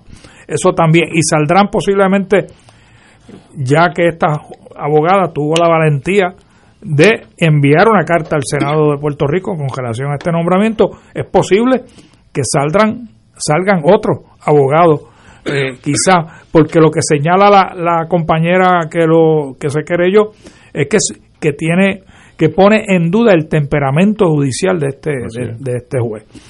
Por otro lado, Román confía de que haya una vista pública. Yo confío quizás que haya una vista pública porque el Partido Popular está presidiendo el Senado. Porque Rivera Schatz, inclusive para jueces del Supremo, ni vistas hizo. Ah, y, y, los descargaba por montones, jueces y otros funcionarios. Eh, así que eh, no necesariamente se puede confiar mucho de que haya una vista y, de, hombre claro que la debe de haber. La debe de haber para todo nombramiento no pero eh, eh cuare si, si, si se si se va a celebrar una vista porque esa es otra manera otra manera de colgarlo, simplemente no celebrar una vista pública sobre el nombramiento de ese juez en particular. Yo estoy en contra de eso, para eso es que uno no, eh, todos elegimos a los, que ganamos o los que perdimos es irrelevante. Todos elegimos los senadores que están allí para que hagan su trabajo. Si el gobernador refiere a alguien, puede ser el puesto más irrelevante posible. Para eso están ustedes. Júzguenlo, estudienlo, para eso tienen una oficina de... de, Por un ejemplo, Ignacio, ¿qué le pasó al juez Garland en, en, Washington? Eh, lo nombró Obama al Supremo y ahí quedó el nombramiento, no hubo vista pública. ¿Te acuerdas que Ah, Bork, ah. Bork, eh, fue otro? No, Bork. No, Bork hubo vista pública. pero lo, lo, Lo colgaron lo por otra cosa, pero a Garland no le dieron ni, ni la vista, ni lo recibían los senadores en, en visitas de cortesía. Pues eso está mal hecho. El colegio tiene una comisión de alto nivel Me acuerdo, para sí. la evaluación de los nombramientos judiciales. Antes, todos estos nombramientos que se enviaban al Senado se enviaban simultáneamente al colegio para que esa comisión de evaluación de nombramientos judiciales pudiera hacer una evaluación y una recomendación. Pues aunque ya eso no es así, porque ya no se está haciendo de esa manera, no impide que el colegio, como lo hizo eh, recientemente, motu propio, ¿eh? motu propio, eh, a través de esa comisión, pues vaya a hacer su, su evaluación. Se aprobó un reglamento, se aprobaron unas guías para la evaluación de jueces y tengan la certeza de que el colegio eh, va a hacer eh, la correspondiente evaluación y hará eh, su recomendación. Claro, porque hay criterios para evaluar a un juez, el desempeño de un juez, hay una serie de criterios. De hecho, nosotros continuamente recibimos comunicaciones para evaluar el desempeño de determinado juez eh, en, un- en sala. el colegio de abogados. El- y los abogados y las abogadas Sí, en la práctica lo reciben Sí, continuamente. sí. Yo he recibido eh, semanalmente Unos un, so- papeles, un sí, sobre sí, uno sí. va Yo he evaluando. recibido un montón de ellos. Y, y entonces la administración de tribunales recibe el- esos comentarios, son básicamente preguntas como de, de selección múltiple, eh, y los evalúa. Eh, por tanto, a mí me parece que Sin es- identificación. sin identificar a la persona, claro, yo creo que es importante ver esas evaluaciones, como, como bien señala, ciertamente, el, el elemento de, de la capacidad, la puntualidad, el respeto a las personas, y ya hay una denuncia de que ese elemento del respeto no estaba muy presente, al menos en parte de la vida profesional de este juez, eh, pues yo creo que son elementos que hay que traer, yo conozco otras historias en Cagua, pero prefiero que los, los- los protagonistas de esas historias lo hagan público, como lo hizo la licenciada Cos. Y yo creo que ella hizo exactamente lo que, nos, lo que nos toca a nosotros, ser valientes, atrevidos y hacer el señalamiento donde hay que hacerlo, en este caso en el Senado de Puerto Rico. De acuerdo con eso. Para eso está el Senado, para eso elegimos gente y, y le damos ese poder. Analicen el este o mañana por ser aquella, lo que sea, en sus méritos. Hay una pugna con, con el contralor que si debe ser, Claro. debe ser- Miren, sean gente seria y, y- y analicen las cosas en frío. Si da el grado, da el grado. Y si no lo da, mire, aunque sea unánime, no lo aprueben. Porque la vida es así de sencilla, solamente, como decía Alejo de Cervera, uno de nuestros profesores, Profesor Alejo de Cervera. las cosas son a veces tan sencillas que solamente los abogados se equivocan. Y tenía razón, a veces las cosas son tan obvias. Esta persona tiene los méritos para ser juez del apelativo, sí o no. Quítale toda la otra burundanga de la vida, que si que es la esposa, que si no. Si fuera de, de, de Mayagüez un, un juez desconocido, examínenlo. ¿Tiene los méritos, sí o no?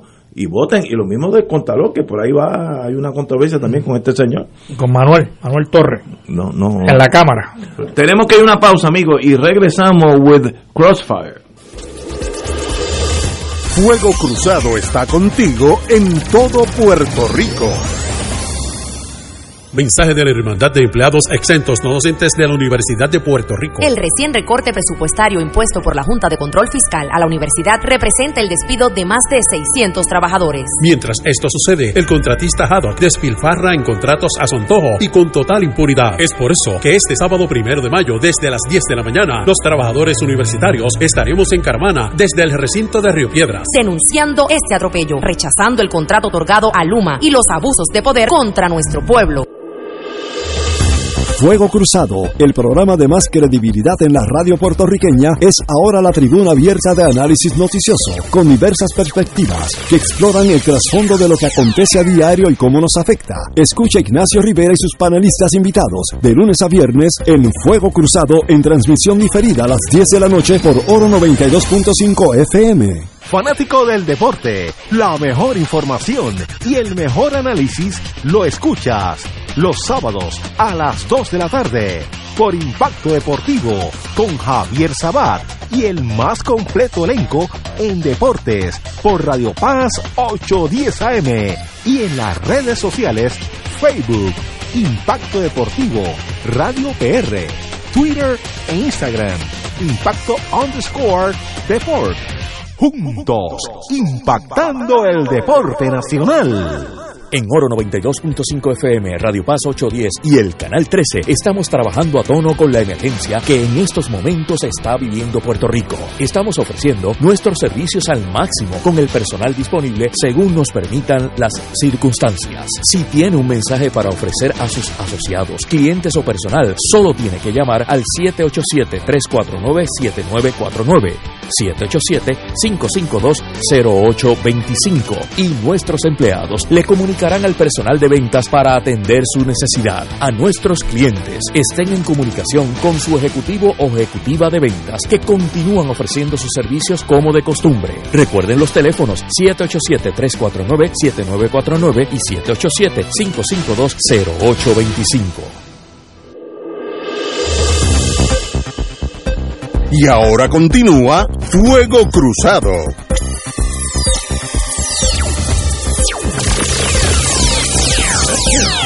Bueno, amigo amiga, eh, eh, hay gente que se gana los méritos y en Puerto Rico la doctora, no tengo el nombre aquí, eh, Conte de Ciencia forense. de ciencia forense pide, pide más recursos para procesar 500 safe kits y contratar personal especializado para analizar esos 500 safe kits que son violaciones, cosas bien delicadas.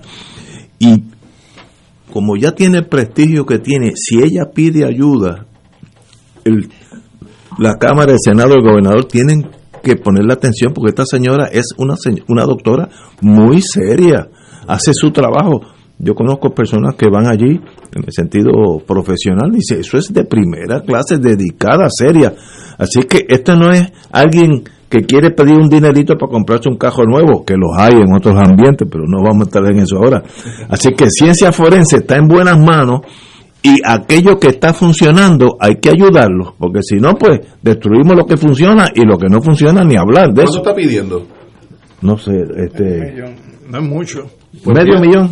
No, no es Un mucho. millón. Un Un millón. Vamos a gastar casi dos millones en unas elecciones que no van a ningún lado. Yo Una acción de un millón, sí, pues claro. Yo creo que quizás ese dinero pues, estaría bien bien servido, bien Oh, vendido. Si oh. se- en lugar de gastarse en un proceso Bueno, y- de elección, se mandan allá. Igual que el dinero que hoy o el Comité Olímpico eh, decidió que no podía utilizarlo porque no era suficiente, 50 millones de dólares. Bueno, porque no se lo dan a la universidad. Ajá. Estoy de acuerdo. ¿Están contigo. ahí? Necesidades ilimitadas, recursos limitados. Esas son decisiones que hay que tomar. Cuando esta señora Conte, Conde tomó de nuevo ciencia forense, había gente en los parking, en, en los estacionamientos, en furgones refrigerados, del, caos que había allí. Así que esta señora puso eso en, en, en- a funcionar bien. La gente que van allí, en el sentido que enfermeros, técnicos, dicen que todo funciona. Así que ayudemos a esta señora. No, esto no es un gasto más irrelevante de, de que no va a ca- causar nada. Y déjame decirte, y hay que tomarlo en consideración en términos de que si el gobernador de verdad entiende que hay una situación de emergencia desde el punto de vista de la mujer, tiene también que atender la situación de, de esos hits, porque muchos tienen que ver con delitos sexuales Sí. Sí, sí, contra de sí, la sí, mujer. sí, sí, sí. Y en ese sentido, Sí, sí. pues este, eso es parte de la emergencia que vive el país. Por bueno que sea la policía, si ciencia forense no me envía el resultado eh, de este estudio que prueba que yo fui el ADN, de- yo o el otro fue, pues no hay caso. Se paraliza todo. Y eso estaba paralizado hasta que esta señora entró en escena. Ahora está pidiendo más dinero. Por favor, considérenlo en serio, porque estos, estos son esos que son, son como los arcoíris de vez en cuando nada más, que salen en servidores públicos de primera, de primera clase. Pero antes había muchos más. ¿Cómo que? Hace muchos años. Ah, bueno, sí, sí, sí. sí, Antes sí, pero- funcionarios de primera clase. Sí, no, no, no. pero- Hace mucho tiempo. Pero eso ha ido decayendo. bueno, eh, Luma, ¿qué hacemos con Luma? Ustedes, he oído tantas cosas. Hoy yo oí a un político decirle, el único que puede detener el contrato de Luma es el gobernador. ¿De verdad podría detenerlo? Si, si el Estado firma un contrato conmigo y me da a mí el derecho, después de todos los permisos, de hacer un hotel, me puede decir de momento, no lo haga. Eh, digo, hay, hay razones, ¿no? Fraude, todas esas cosas, pero suave con estas cosas de, de, de los contratos. Aquí estuvo el licenciado Emanueli y yo lo oí muy detenidamente y yo me di cuenta que el contrato de Luma es una locura. Estoy hablando ahora emocionalmente, no debe ser firmado, pero una como somos abogados... Ya está firmado. Sí, como, como, somos abogados los cuatro, uno no puede estar rompiendo y, quitando eh, contratos a menos que pueda legalmente probar que hubo los factores que incluyen el nuevo, nuevo Código Civil para dejar sin efecto un contrato. Si los hay, pues encima. Pero, Ignacio. No es porque no nos gustó, no es porque el gobierno anterior, que somos nosotros mismos, cometimos un absurdo y le dimos a él todo. Eh, pues, esos son errores, eso anula un contrato. Estoy siendo abogado. Por eso, pero ahí está planteando de que hay dos escenarios. O se anula el contrato y salimos de, de, de, Luma, o se quedan las cosas como estaban antes, cuando las cosas tienen que cambiar, porque también hay, hay, que hacer cambios en la autoridad. Pero ¿por qué tú no puedes examinar el punto medio entre dos extremos?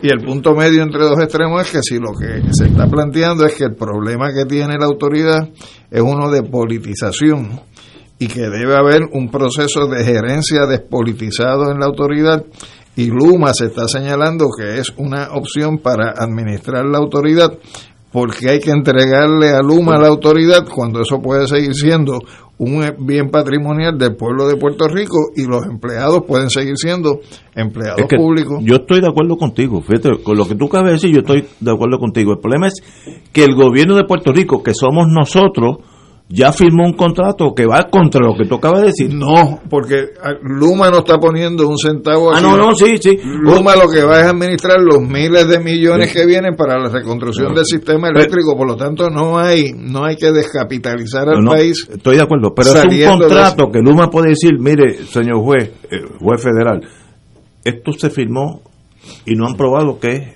que es inválido, nulo, lo que sea, por tanto un injunction, eh, señor gobernador, quítese del medio. Mira, asume ese escenario. Yo creo que fue un error firmarlo. pero, asume ese escenario. El contrato te dice cuánto tendría que pagarle el gobierno a Luma en caso de cancelar el contrato. Ah, bueno, esa es otra opción. Y entonces, cuando tú mides lo que va a ser la consecuencia frente a lo que es el costo de la cancelación, aunque haya que pagar hay que pagar el negocio malo que hiciste como gobierno, pero estás preservando un bien público para el país y lo que tú necesitas es una gerencia distinta para la autoridad fuera de los partidos políticos. Estoy de acuerdo contigo. Así que tú pagas tu si error. tú estás dispuesto a pagar el pagas tu error. El, ¿Cómo se llama? Golden Parachute, este eh, eh cancellation fee. El cancellation fee. Este no hay problema porque entonces es legal. Lo que estoy diciendo es antes que el, el gobierno pasado, que fue, eh, o el próximo, o el que venga de aquí a 20 años, firmen un contrato, eso no se hace a la cañona, a la ligera, que yo creo que esto, esto padece de eso. No, no, es que soy, soy, por lo que dijo el licenciado Emanuel que estuvo aquí, eso fue una locura del país. Y añádele entonces, eh, que creo que lo comentamos el viernes pasado aquí, este la cuestión de, que se adoptó no por la totalidad de los, de los cinco miembros, y uno de ellos tenía amarre. Estaba viciado ese, consentimiento. no había la capacidad para un consentimiento. Pero para eso, para eso están los tribunales, si ah, es que por, quiere. Por supuesto, para eso están los tribunales. Este, vamos, tenemos que ir a una pausa, amigos. Y yo dije, no, no quiero que se malentienda, yo creo que el contrato de Luna, Luma, va en contra de los intereses de Puerto Rico, pero como abogado a, a menos que tú pruebas probar que eso es inútil, cuando el gobierno firma algo, firma algo. Si me da a mí un contrato para hacer eh, lo que dijimos aquí, la grama lo que dijimos el, viernes pasado no me la puedo quitar. Que va en contra del orden público lo, que dijimos el, lo que dijimos el viernes pasado fue que que Pierluisi debería entregarle y pedirle una opinión legal a Domingo Emanuele, seguro que es el secretario de Justicia. A domingo, a domingo. A domingo, a domingo, Perdón. Los dos son Emanuel, pero creo que están en diferentes vertientes. Vamos a una pausa, amigos. Fuego Cruzado está contigo en todo Puerto Rico. Buenos días familia. Es la casa a la que siempre puedes llegar sin invitación. A las 10 de la mañana, Judith Felicie es tu anfitriona para conversar sobre medicina, psiquiatría de niños y adolescentes, artes, derecho, valores y fe. Todos los días por Radio Paz 810 AM. Buenos días familia, donde una conversación parece demasiado corta. Buenos días familia, de lunes a viernes por Radio Paz 810 AM. Escucha los sábados a las 5 de la tarde para servirte un programa del Colegio de Profesionales del Trabajo Social de Puerto Rico con los temas de interés a la comunidad. Recuerda, los sábados a las 5 de la tarde para servirte por Radio Paz 810.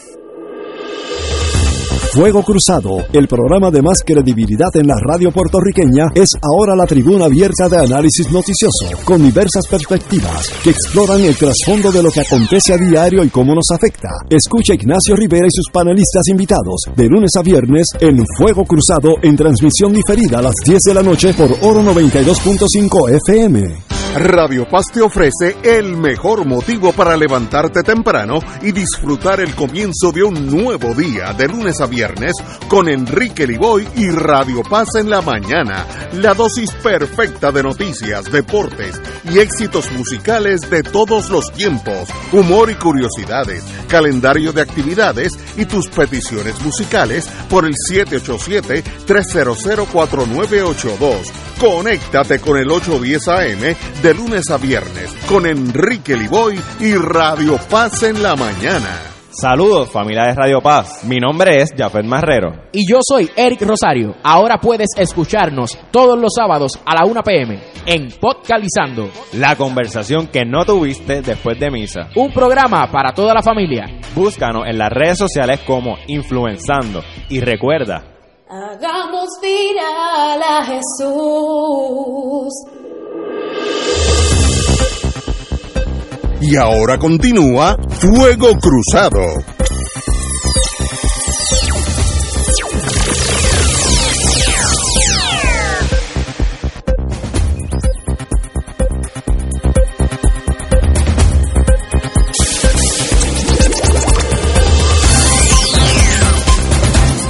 Regresamos, amigos y amigas, a Fuego Cruzado. Bueno, nuestro alma mater, aquí hay cuatro graduados de la Universidad de Puerto Rico, yo tuve el privilegio de ser graduado de leyes de aquí, eh, reta directrices de la Junta Fiscal. La Junta de Gobierno del Sistema Universitario rechazó revisar su plan fiscal para incluir una reducción de 94 millones, que es un montón de dinero, para el próximo año fiscal. Eh, sencillamente, uno abogado dice, ¿de verdad la universidad puede hacer eso? A mí me gustaría que pudieran, porque yo creo que es un crimen ir estrangulando la Universidad de Puerto Rico, pero como uno es abogado, tiene esa tara, puede retar la Junta Fiscal, que es el gobierno de facto en el sentido económico en Puerto Rico. Y ellos, usted que estuvo en ese mundo. Pero fíjate, fíjate Ignacio, como en este caso el que, el que preside la, el subcomité de finanzas, creo que está diciendo que él está, van a retarlo porque eso es lo que el gobernador quiere. ¿no? Pero el Ese es el deseo del gobernador. Puede querer que sean 200 millones. Pero- la Junta es la que manda. Pero para que tú veas la inconsistencia, ¿no? ¿no? pero tú ves la inconsistencia de el interés público del gobernador, ¿no? En, en la Autoridad de Energía Eléctrica su interés es Luma, que no el, no el pueblo de Puerto Rico. Y en el caso de la universidad, pues me alegro mucho que esté en el lado de la universidad. Pero esto le va a costar y va, y va a parar en el tribunal de la, de la señora esta eh, Swain. Ahí es que va a parar. No, yo no veo de otra manera, ¿no? Este, porque si la Junta insiste en que esto sea así, pues inclusive tienen tienen tienen el poder de vetar lo que apruebe también la legislatura de Puerto Rico. Yo La Junta. Tengo una pregunta que no sé la contestación. Eh, todos sabemos que la población de Puerto Rico perdimos 10% de la población en los últimos 10 años. Eso es un hecho del censo. Si, si es más o menos, pues vamos a tirar la 10%. Así que en Puerto Rico hay unas 500 mil personas menos que antes. Eso afecta el estudiantado en la UPR. No sé la contestación. La estoy una pregunta en voz alta. Porque si tiene, me estoy inventando un número, el 70% de los, de los de los estudiantes que tenías antes, pues necesita 70% de presupuesto. Estoy pensando como si fuera un negocio. Pero no sé, eh, yo sé que las escuelas públicas tienen muchísimo menos estudiantes, desde cero grado hasta eh, escuela superior, han bajado significativamente el número, casi la mitad. Pues, pues necesita la mitad de la, de la operación. No sé, le dejo eso aquí. Tú sabes más de la universidad que yo. Yo escuché que eh, el impacto, este, el agregado del impacto, porque no es el primer tumba que le dan a la universidad. Ah, verdad. ya, va por un 51% de lo que era el presupuesto antes. O sea que ha habido una reducción, una merma casi en la mitad. Entonces, ¿qué pasa? ¿Cómo se refleja esto? O sea, haya 15 estudiantes en un grupo, o haya 20, o haya 30, tú necesitas un profesor. ¿Y cuál es uno de los problemas que tiene la universidad en estos momentos? Pues que no se está reclutando personal y entonces, por ejemplo, en la Facultad de Derecho, la Facultad de Derecho de la UPI ha tenido que estar pidiendo que se nombren una serie de plazas porque los organismos reguladores que, acreditan dicen que tiene que haber tantos profesores. eso es correcto. Entonces, el problema es que los recortes impactan eh, todo un conjunto de elementos en la universidad. La Junta de Control Fiscal estaba diciendo que el problema es que son estructuras que están viejas y que requieren demasiado este, inversión. Entonces, ¿cuál es la alternativa? Dejar que las estructuras se, se caigan, se deterioren y que entonces se conviertan en ruinas. Pues no, la universidad necesita eh, un dinero para poder operar que se refleja no solamente en cuántos estudiantes entran o cuántos estudiantes no entran, sino en atender las necesidades para poder operar como centro de educación. Yo creo que tu análisis es correcto, pero ¿qué hace el país cuando el país no es el que controla esa determinación? Yo, creo, que el problema es que tenemos un país con 3.2 millones de habitantes, de los cuales 4 millones quieren ser abogados y todos lo quieren resolver por la vía legal cuando el problema no es la vía legal, es cómo, se toma, la, cómo se toma la calle y ante lo que representa la Junta de Control Fiscal, que es una medida política contra el país, tener una respuesta política contra la Junta. Y eso no se resuelve en los tribunales. Yo, estoy de acuerdo con, lo que dice Alejandro, la realidad es que, ¿qué alternativas tiene la Junta de la Universidad de Puerto Rico? ¿Cuáles, cuáles eran las opciones reales?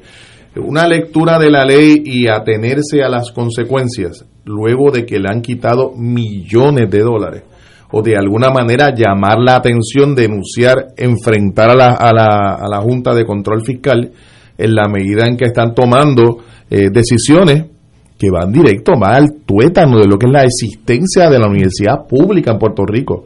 Eh, me parece que alguien tiene que salir a la defensa de esa universidad, como lo ha hecho la comunidad universitaria a través de sus trabajadores, estudiantes, profesores, y ahora el elemento administrativo ciertamente tiene, tiene, no tiene otra opción que al menos dar la pelea, aunque sabemos que la estructura legal está diseñada como para que la Junta de Control Fiscal sea la que tenga el poder, la soberanía sobre todos nosotros aquí en Puerto Rico.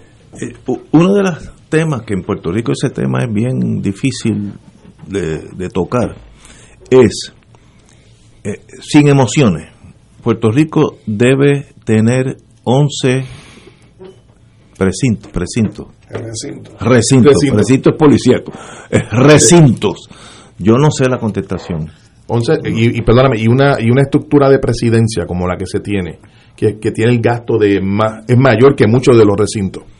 Pues, pues, peor. Eh, eh, debe, eh, es que tenemos que reestructurar todo. Yo hace muchos años, en California, la Universidad de California es una universidad para 44 millones de, habitantes. 40, esto es un país. Y, y el sistema de California tiene como cinco recintos eh, nosotros tenemos 11, yo sé que son muchísimos más chiquititos, es verdad, pero hay que examinar todo, porque nosotros tenemos ahora mucho menos dinero que cuando estaban aquí las 936 que producían billones todos los meses, eso ya no existe. Entonces tenemos que ajustarnos a esa realidad. Y eso no es fácil emocionalmente, o sea, no, no, no es fácil vivir con menos. Y yo te veo a ti inquieto. no, lo, fíjate, Biden en su propuesta hace unos días, su énfasis de la propuesta era educación.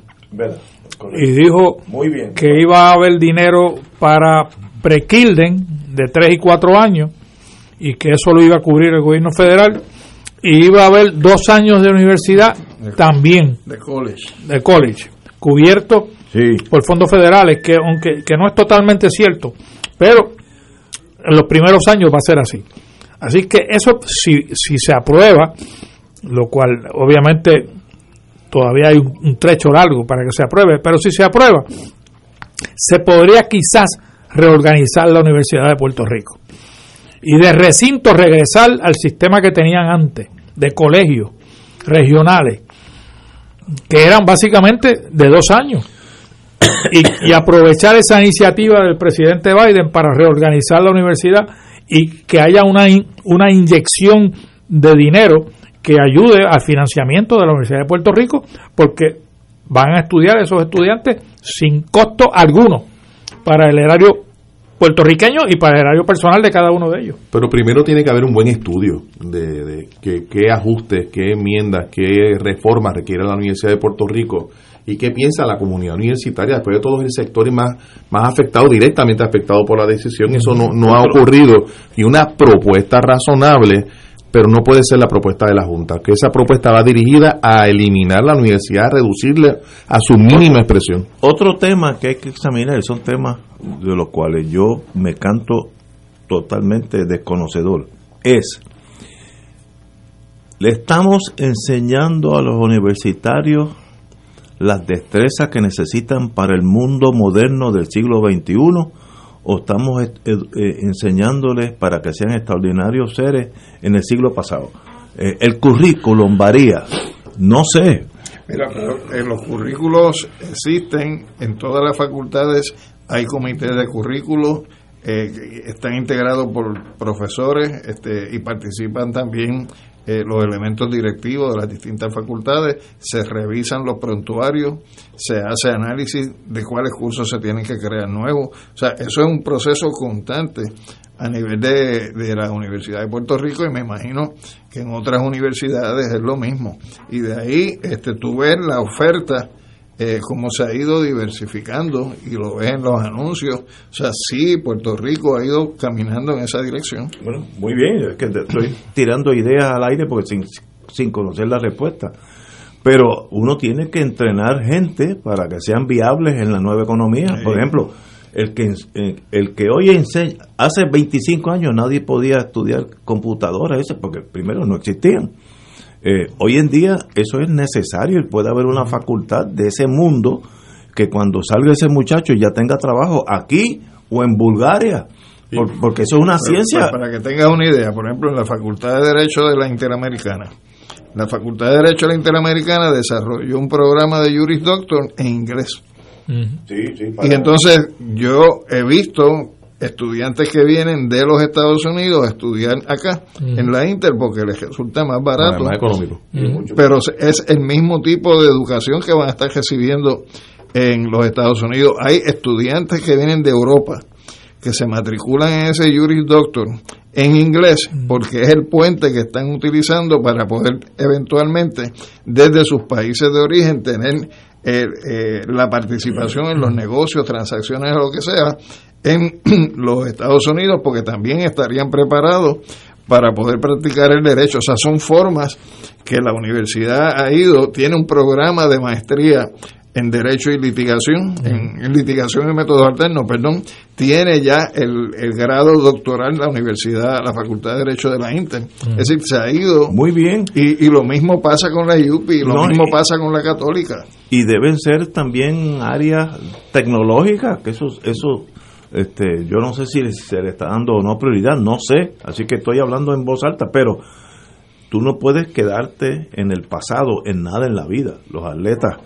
tiene que estar aprendiendo nuevas técnicas. Yo leía hoy... Si te vas a humanidades vas a tener que seguir leyendo la Iliada, la Odisea, aunque eso tenga dos mil o tres mil años. No, muy bien, pues, pero, pero, pero... Pero si te vas al área de la ciencia de la informática, pues entonces ahí, hay una cosa distinta. pero algo, algo tiene que estar pasando bien en la universidad cuando los egresados, digamos, de ingeniería en el Colegio Mayagüez o de ciencias médicas, eh, eh, son reclutados sin mayor problema en los Estados Unidos.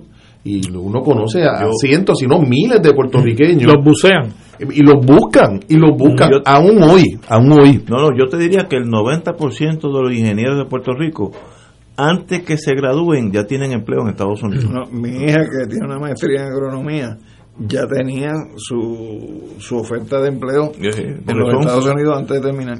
¿Y está allá? O si no está allá, la menor está en y, Oye, y lo mismo pasa con el recinto de ciencias médicas. No, no, eso que, en estos días ha tenido y ha sido noticia precisamente por culpa de la Junta de Control Fiscal y la posiblemente también de administración interna del, del recinto, perder la acreditación de un programa tan importante eh, cuando en Puerto Rico existe mucho talento, mucha gente con mucha capacidad, tanto en el profesorado y cuando tú comparas los salarios de un profesor universitario en Puerto Rico con uno con la misma preparación en los Estados Unidos, te das cuenta de que la diferencia es abismal. Cuando, eh, cuando yo empecé a trabajar con General Electric, todos los gerentes de plantas, todos, había 21 plantas, los 21 eran norteamericanos cuando yo me retiré de la General Electric, los 22 eran puertorriqueños. Yo vi la transición de por, porque primero llega la General Electric, desconoce que es Puerto Rico. Hasta que el PNP te mató la 936. Eh, bueno, entonces este, hubo un problema con la 936.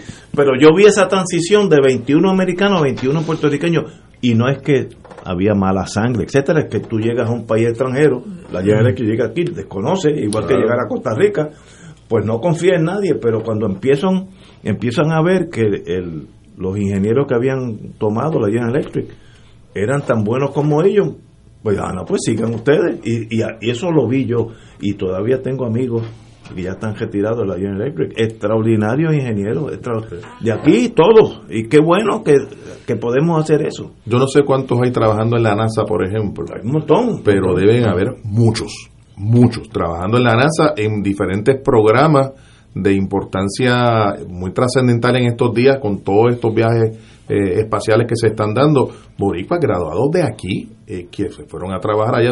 lo que quiero decir con esto es que la universidad tenía un buen producto eh, y creo que lo tiene todavía, pero está amenazada en este momento por la Junta de Control Fiscal, los recortes continuos que le han hecho.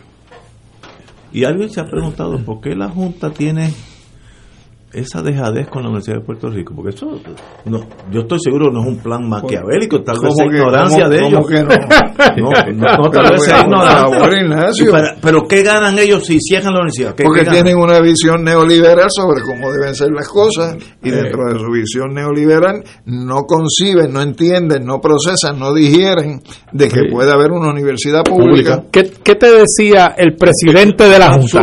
Ah, el Tres Palitos era, que te decía y yo quiero que la Universidad de Puerto Rico sea como las universidades privadas en Estados Unidos. Así lo decía, abiertamente, públicamente. aguántame. Yo fui a una universidad pública en Estados Unidos, la Universidad de Maryland y de Georgia y de Oklahoma y, de North Dakota son públicas todas. Eh, eh, eh, sí, así que esa idea no allá no aplica, la Universidad de Texas. Pero eso es lo que quieren hacer aquí. pero ¿para qué? ¿Cuál, porque ese es el mundo del neoliberalismo que no conciben que el Estado pueda tener una participación ni en los procesos económicos ni en los procesos educativos. Mira lo que lo que quería hacer Kellogg con el Departamento de Educación, mira lo que hizo con el cierre de las escuelas, mira cómo querían convertirlas todas en escuelas charter, mira cómo querían desmantelar el Departamento de Educación. Es la búsqueda de nuevos mercados, la búsqueda de nuevos mercados para, para pues, evidentemente Pero eso no está pasando en Estados Unidos, la universidad de, la universidad de los cada estado tiene su universidad central que es del Estado. Pero aquí vienen con ah, una mentalidad distinta. colonia, colonia. Aquí todo ese montaje comenzó, ¿tú sabes cuándo? Con el informe Tobin. Y estamos hablando del 75. Y si tú te comparas el informe Tobin con el informe de Kruger, que fue en 2014, son los mismos referentes. Y si te comparas esos informes con lo que vino en el, en el documento aquel que se publicó bajo la administración de Hernández Colón, que era hacia una segunda transformación económica, Puerto Rico 2020, es lo mismo. Y si te compara lo que eran los estudios del Consejo de Planificación Estratégica del sector privado, que es la Asociación de Industriales y la Cámara de Comercio, es la misma visión. Aquí ha habido una hoja de ruta donde hoy estamos en un punto que mañana puede todavía ir más allá, pero es lo que se ha ido montando yo del 75 para acá. Cuando tú haces algo, siempre tienes una meta, una Sí. razón, porque la gente no es loca.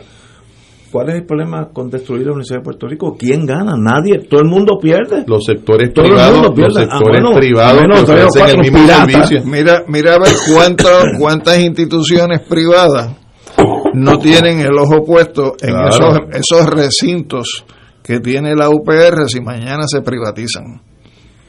De los 11. Sí, tumbarse claro, cuatro. claro. Oye, y, y comparando con otros países. ¿Verdad que ustedes saben más que yo? Yo soy medio inocentón. Quiero decirte algo, comparando con países, por ejemplo, en Europa, la educación universitaria es gratuita. Seguro. Y es gratuita por una razón, es que se procura que el ciudadano, que la- el hombre, la mujer logre su mayor desarrollo a través del conocimiento. En Puerto Rico, que era lo que había hasta, hasta hace un poco tiempo atrás. No era una universidad gratuita, pero era casi, casi gratuita. Yo recuerdo, cuando yo entré a la universidad, el costo era de 5 dólares el crédito. 5. No era gratuito. Pero en el semestre yo, pues, nosotros pagábamos 77 dólares en todo el semestre. Eso es así. Eh, y, y luego poco a poco, a partir del 81 lo llevaron a 15, luego a 35, luego a 70, y se quieren parecer a esa universidad pública que tú mencionas del norte, que no son económicas. No. No, aún siendo públicas, no son universidades económicas. No, no, no. Eh, ciertamente lo que se quiere es imitar lo que en Estados Unidos no ha funcionado adecuadamente. No son, eh, no son económicas y que hay un movimiento grande cada día cogiendo más velocidad para que haya se perdone la deuda estudiantil es. en los Estados Y Unidos. bajo, bajo Biden podría pasar. Podría pasar, podría una pasar. ventaja. Oye, hoy tenemos que ir para la historia, que eso toca a Yello. No, yo, yo de historia No, no, no. poco. Hoy, hoy, hoy cayó Saigón. Ah, hoy. Saigón, caramba. Y como Afganistán casi está como un mango que se va a caer. En el 75. Hoy, sí, en 1975, fueron, ¿te acuerdas aquella éxodo de la gente guindando en helicóptero? embajada, en la Que- embajada. que eso parece con una película que se inventan en Hollywood. Eso Mira, pasó de verdad. Hay una película en, en Netflix nueva que salió que son de cuatro excombatientes en Vietnam Negro que se encuentran Ah, sí. para ir a buscar los gestos, entre otros chavitos que iban a buscar. Pero lo interesante es que te presentan al Saigón de hoy. Ah, no, eso- Y entonces Ah. cuando tú te ves eh, ese Saigón de hoy, Sí, sí, pues, otra cosa. pues, o sea, yo, Otro yo no lo podía manejar en términos de entender. Pues dice aquí, dice, eh, Saigon Falls Today, 1975. Y todos los vietnamitas, está la foto de la gente brincando a la embajada, seeking asylum by climbing wall around the U.S. Embassy. Aquello fue el despelote por Víctor Hugo. Un desastre. eh, sencillamente fue, los helicópteros volaban tanto a los, a los, los portaaviones. los portaaviones que había que tirarlos por la borda porque no, no cabían en el- los portaaviones. O sea, cogían la gente y tiraban el helicóptero. O sea, un desastre. Y ahora, eso fue el pasado. ¿Y qué estamos haciendo en Afganistán? Yo creo que el, el presidente Biden está haciendo eso más sutil, con el mismo resultado. Vámonos. Vamos a declarar que ganamos y nos vamos. Antes de que Ignacio, venga un ahí- despelote. ahí puede haber truco. Y te voy a decir por qué. Porque lo que está haciendo Estados Unidos es que te está sacando personal de Irak o personal de Afganistán, pero te lo están basificando en Qatar, te lo están basificando en Kuwait, donde te los tienen cerca y donde, por ejemplo, Por si en, Ku- acaso. en Kuwait ahora tienen miles y miles y miles de soldados estadounidenses estacionados, que si se pone la cosa difícil en Siria, los envían para Siria. Si se pone difícil en, Afgan- en, en Irak, te los envían a Irak. Y te están utilizando países árabes que tienen amarres con los Estados Unidos, incluyendo en Jordania hay tropas americanas. Muy bien, pero yo no tengo. Si es paz. Por eso digo que es que lo que sacan, dejan, por ejemplo, sí. van a seguir entrenando el ejército afgano, van a seguir entrenando la policía afgana, van a tener operativos de fuerzas especiales allí, pero el componente grande lo sacan, pero te lo dejan cerca. No, nosotros tenemos, según... Los más inteligentes fueron los rusos, que se fueron y ya. No, no, los rusos ahí se la comieron. Ah. Rusia tenía un millón, un millón de combat troops, tropas de combate en Afganistán. Y un día dijeron, me acuerdo como aquellos tanques cruzando el puente hacia Rusia, un millón, nosotros tenemos 15 mil personas en Afganistán. ¿Tú crees que tenemos el más mínimo chance? Un millón y se fueron y los rusos no son conocidos por la, cuestión de derechos civiles. Eso nunca ha sido el fuerte de ellos.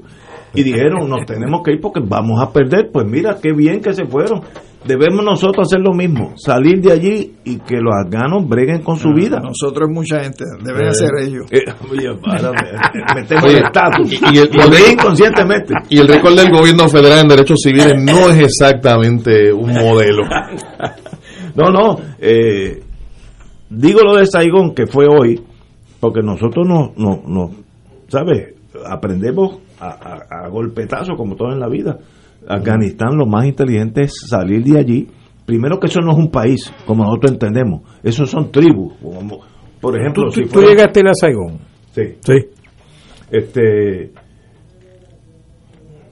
tengo buenos recuerdos, buenos recuerdos, buenos, recuerdos, pero no vamos a entrar en Hay un sitio que se llamaba Plantation Road.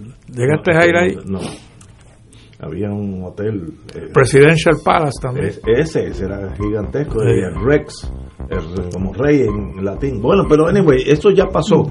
Y ahora en Afganistán, ¿qué hacemos allí? ¿Cuál es la misión nuestra en Afganistán? Queremos crear de Afganistán una especie de Vermont.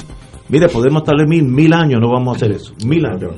Afganistán no es un país, eh, es como si fuera la gente de Mayagüez no permite que los sanjuaneros van para allá porque no están nativos. la, mitad de los pashtunes están en, en, Afganistán y, la otra mitad en Pakistán y la otra mitad en otro de los tanis. Eso se llamaba Red Pencil Diplomacy, que los ingleses cogieron el mapa con un lápiz rojo y dijeron, bueno, esto es Afganistán, esto es Irak. No sabía que había tribus donde los puertorriqueños vivían la mitad en San Juan y la mitad en Arecibo. Lo único que Arecibo ahora es otro país. Un derivado de una política imperialista que hubo en la región y dejó todos esos problemas que son los problemas que, por ejemplo, existen con Israel y la comunidad palestina al día de hoy. Afectó el mundo para siempre. Claro. Para el mundo para siempre.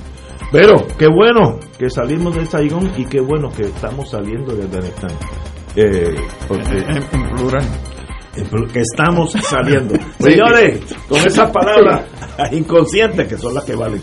Hasta mañana, amigos. Dicen que el inconsciente es el Día Internacional de los Trabajadores. Lunes, a, partir de las 11 de la mañana, frente a la torre de la universidad, hay una, a las 11 de la mañana sale una caravana frente a la universidad. El inconsciente no traiciona. No, eso es bueno que sea a las 11 para yo no estar por allí. Señores, hasta, hasta el lunes, amigos.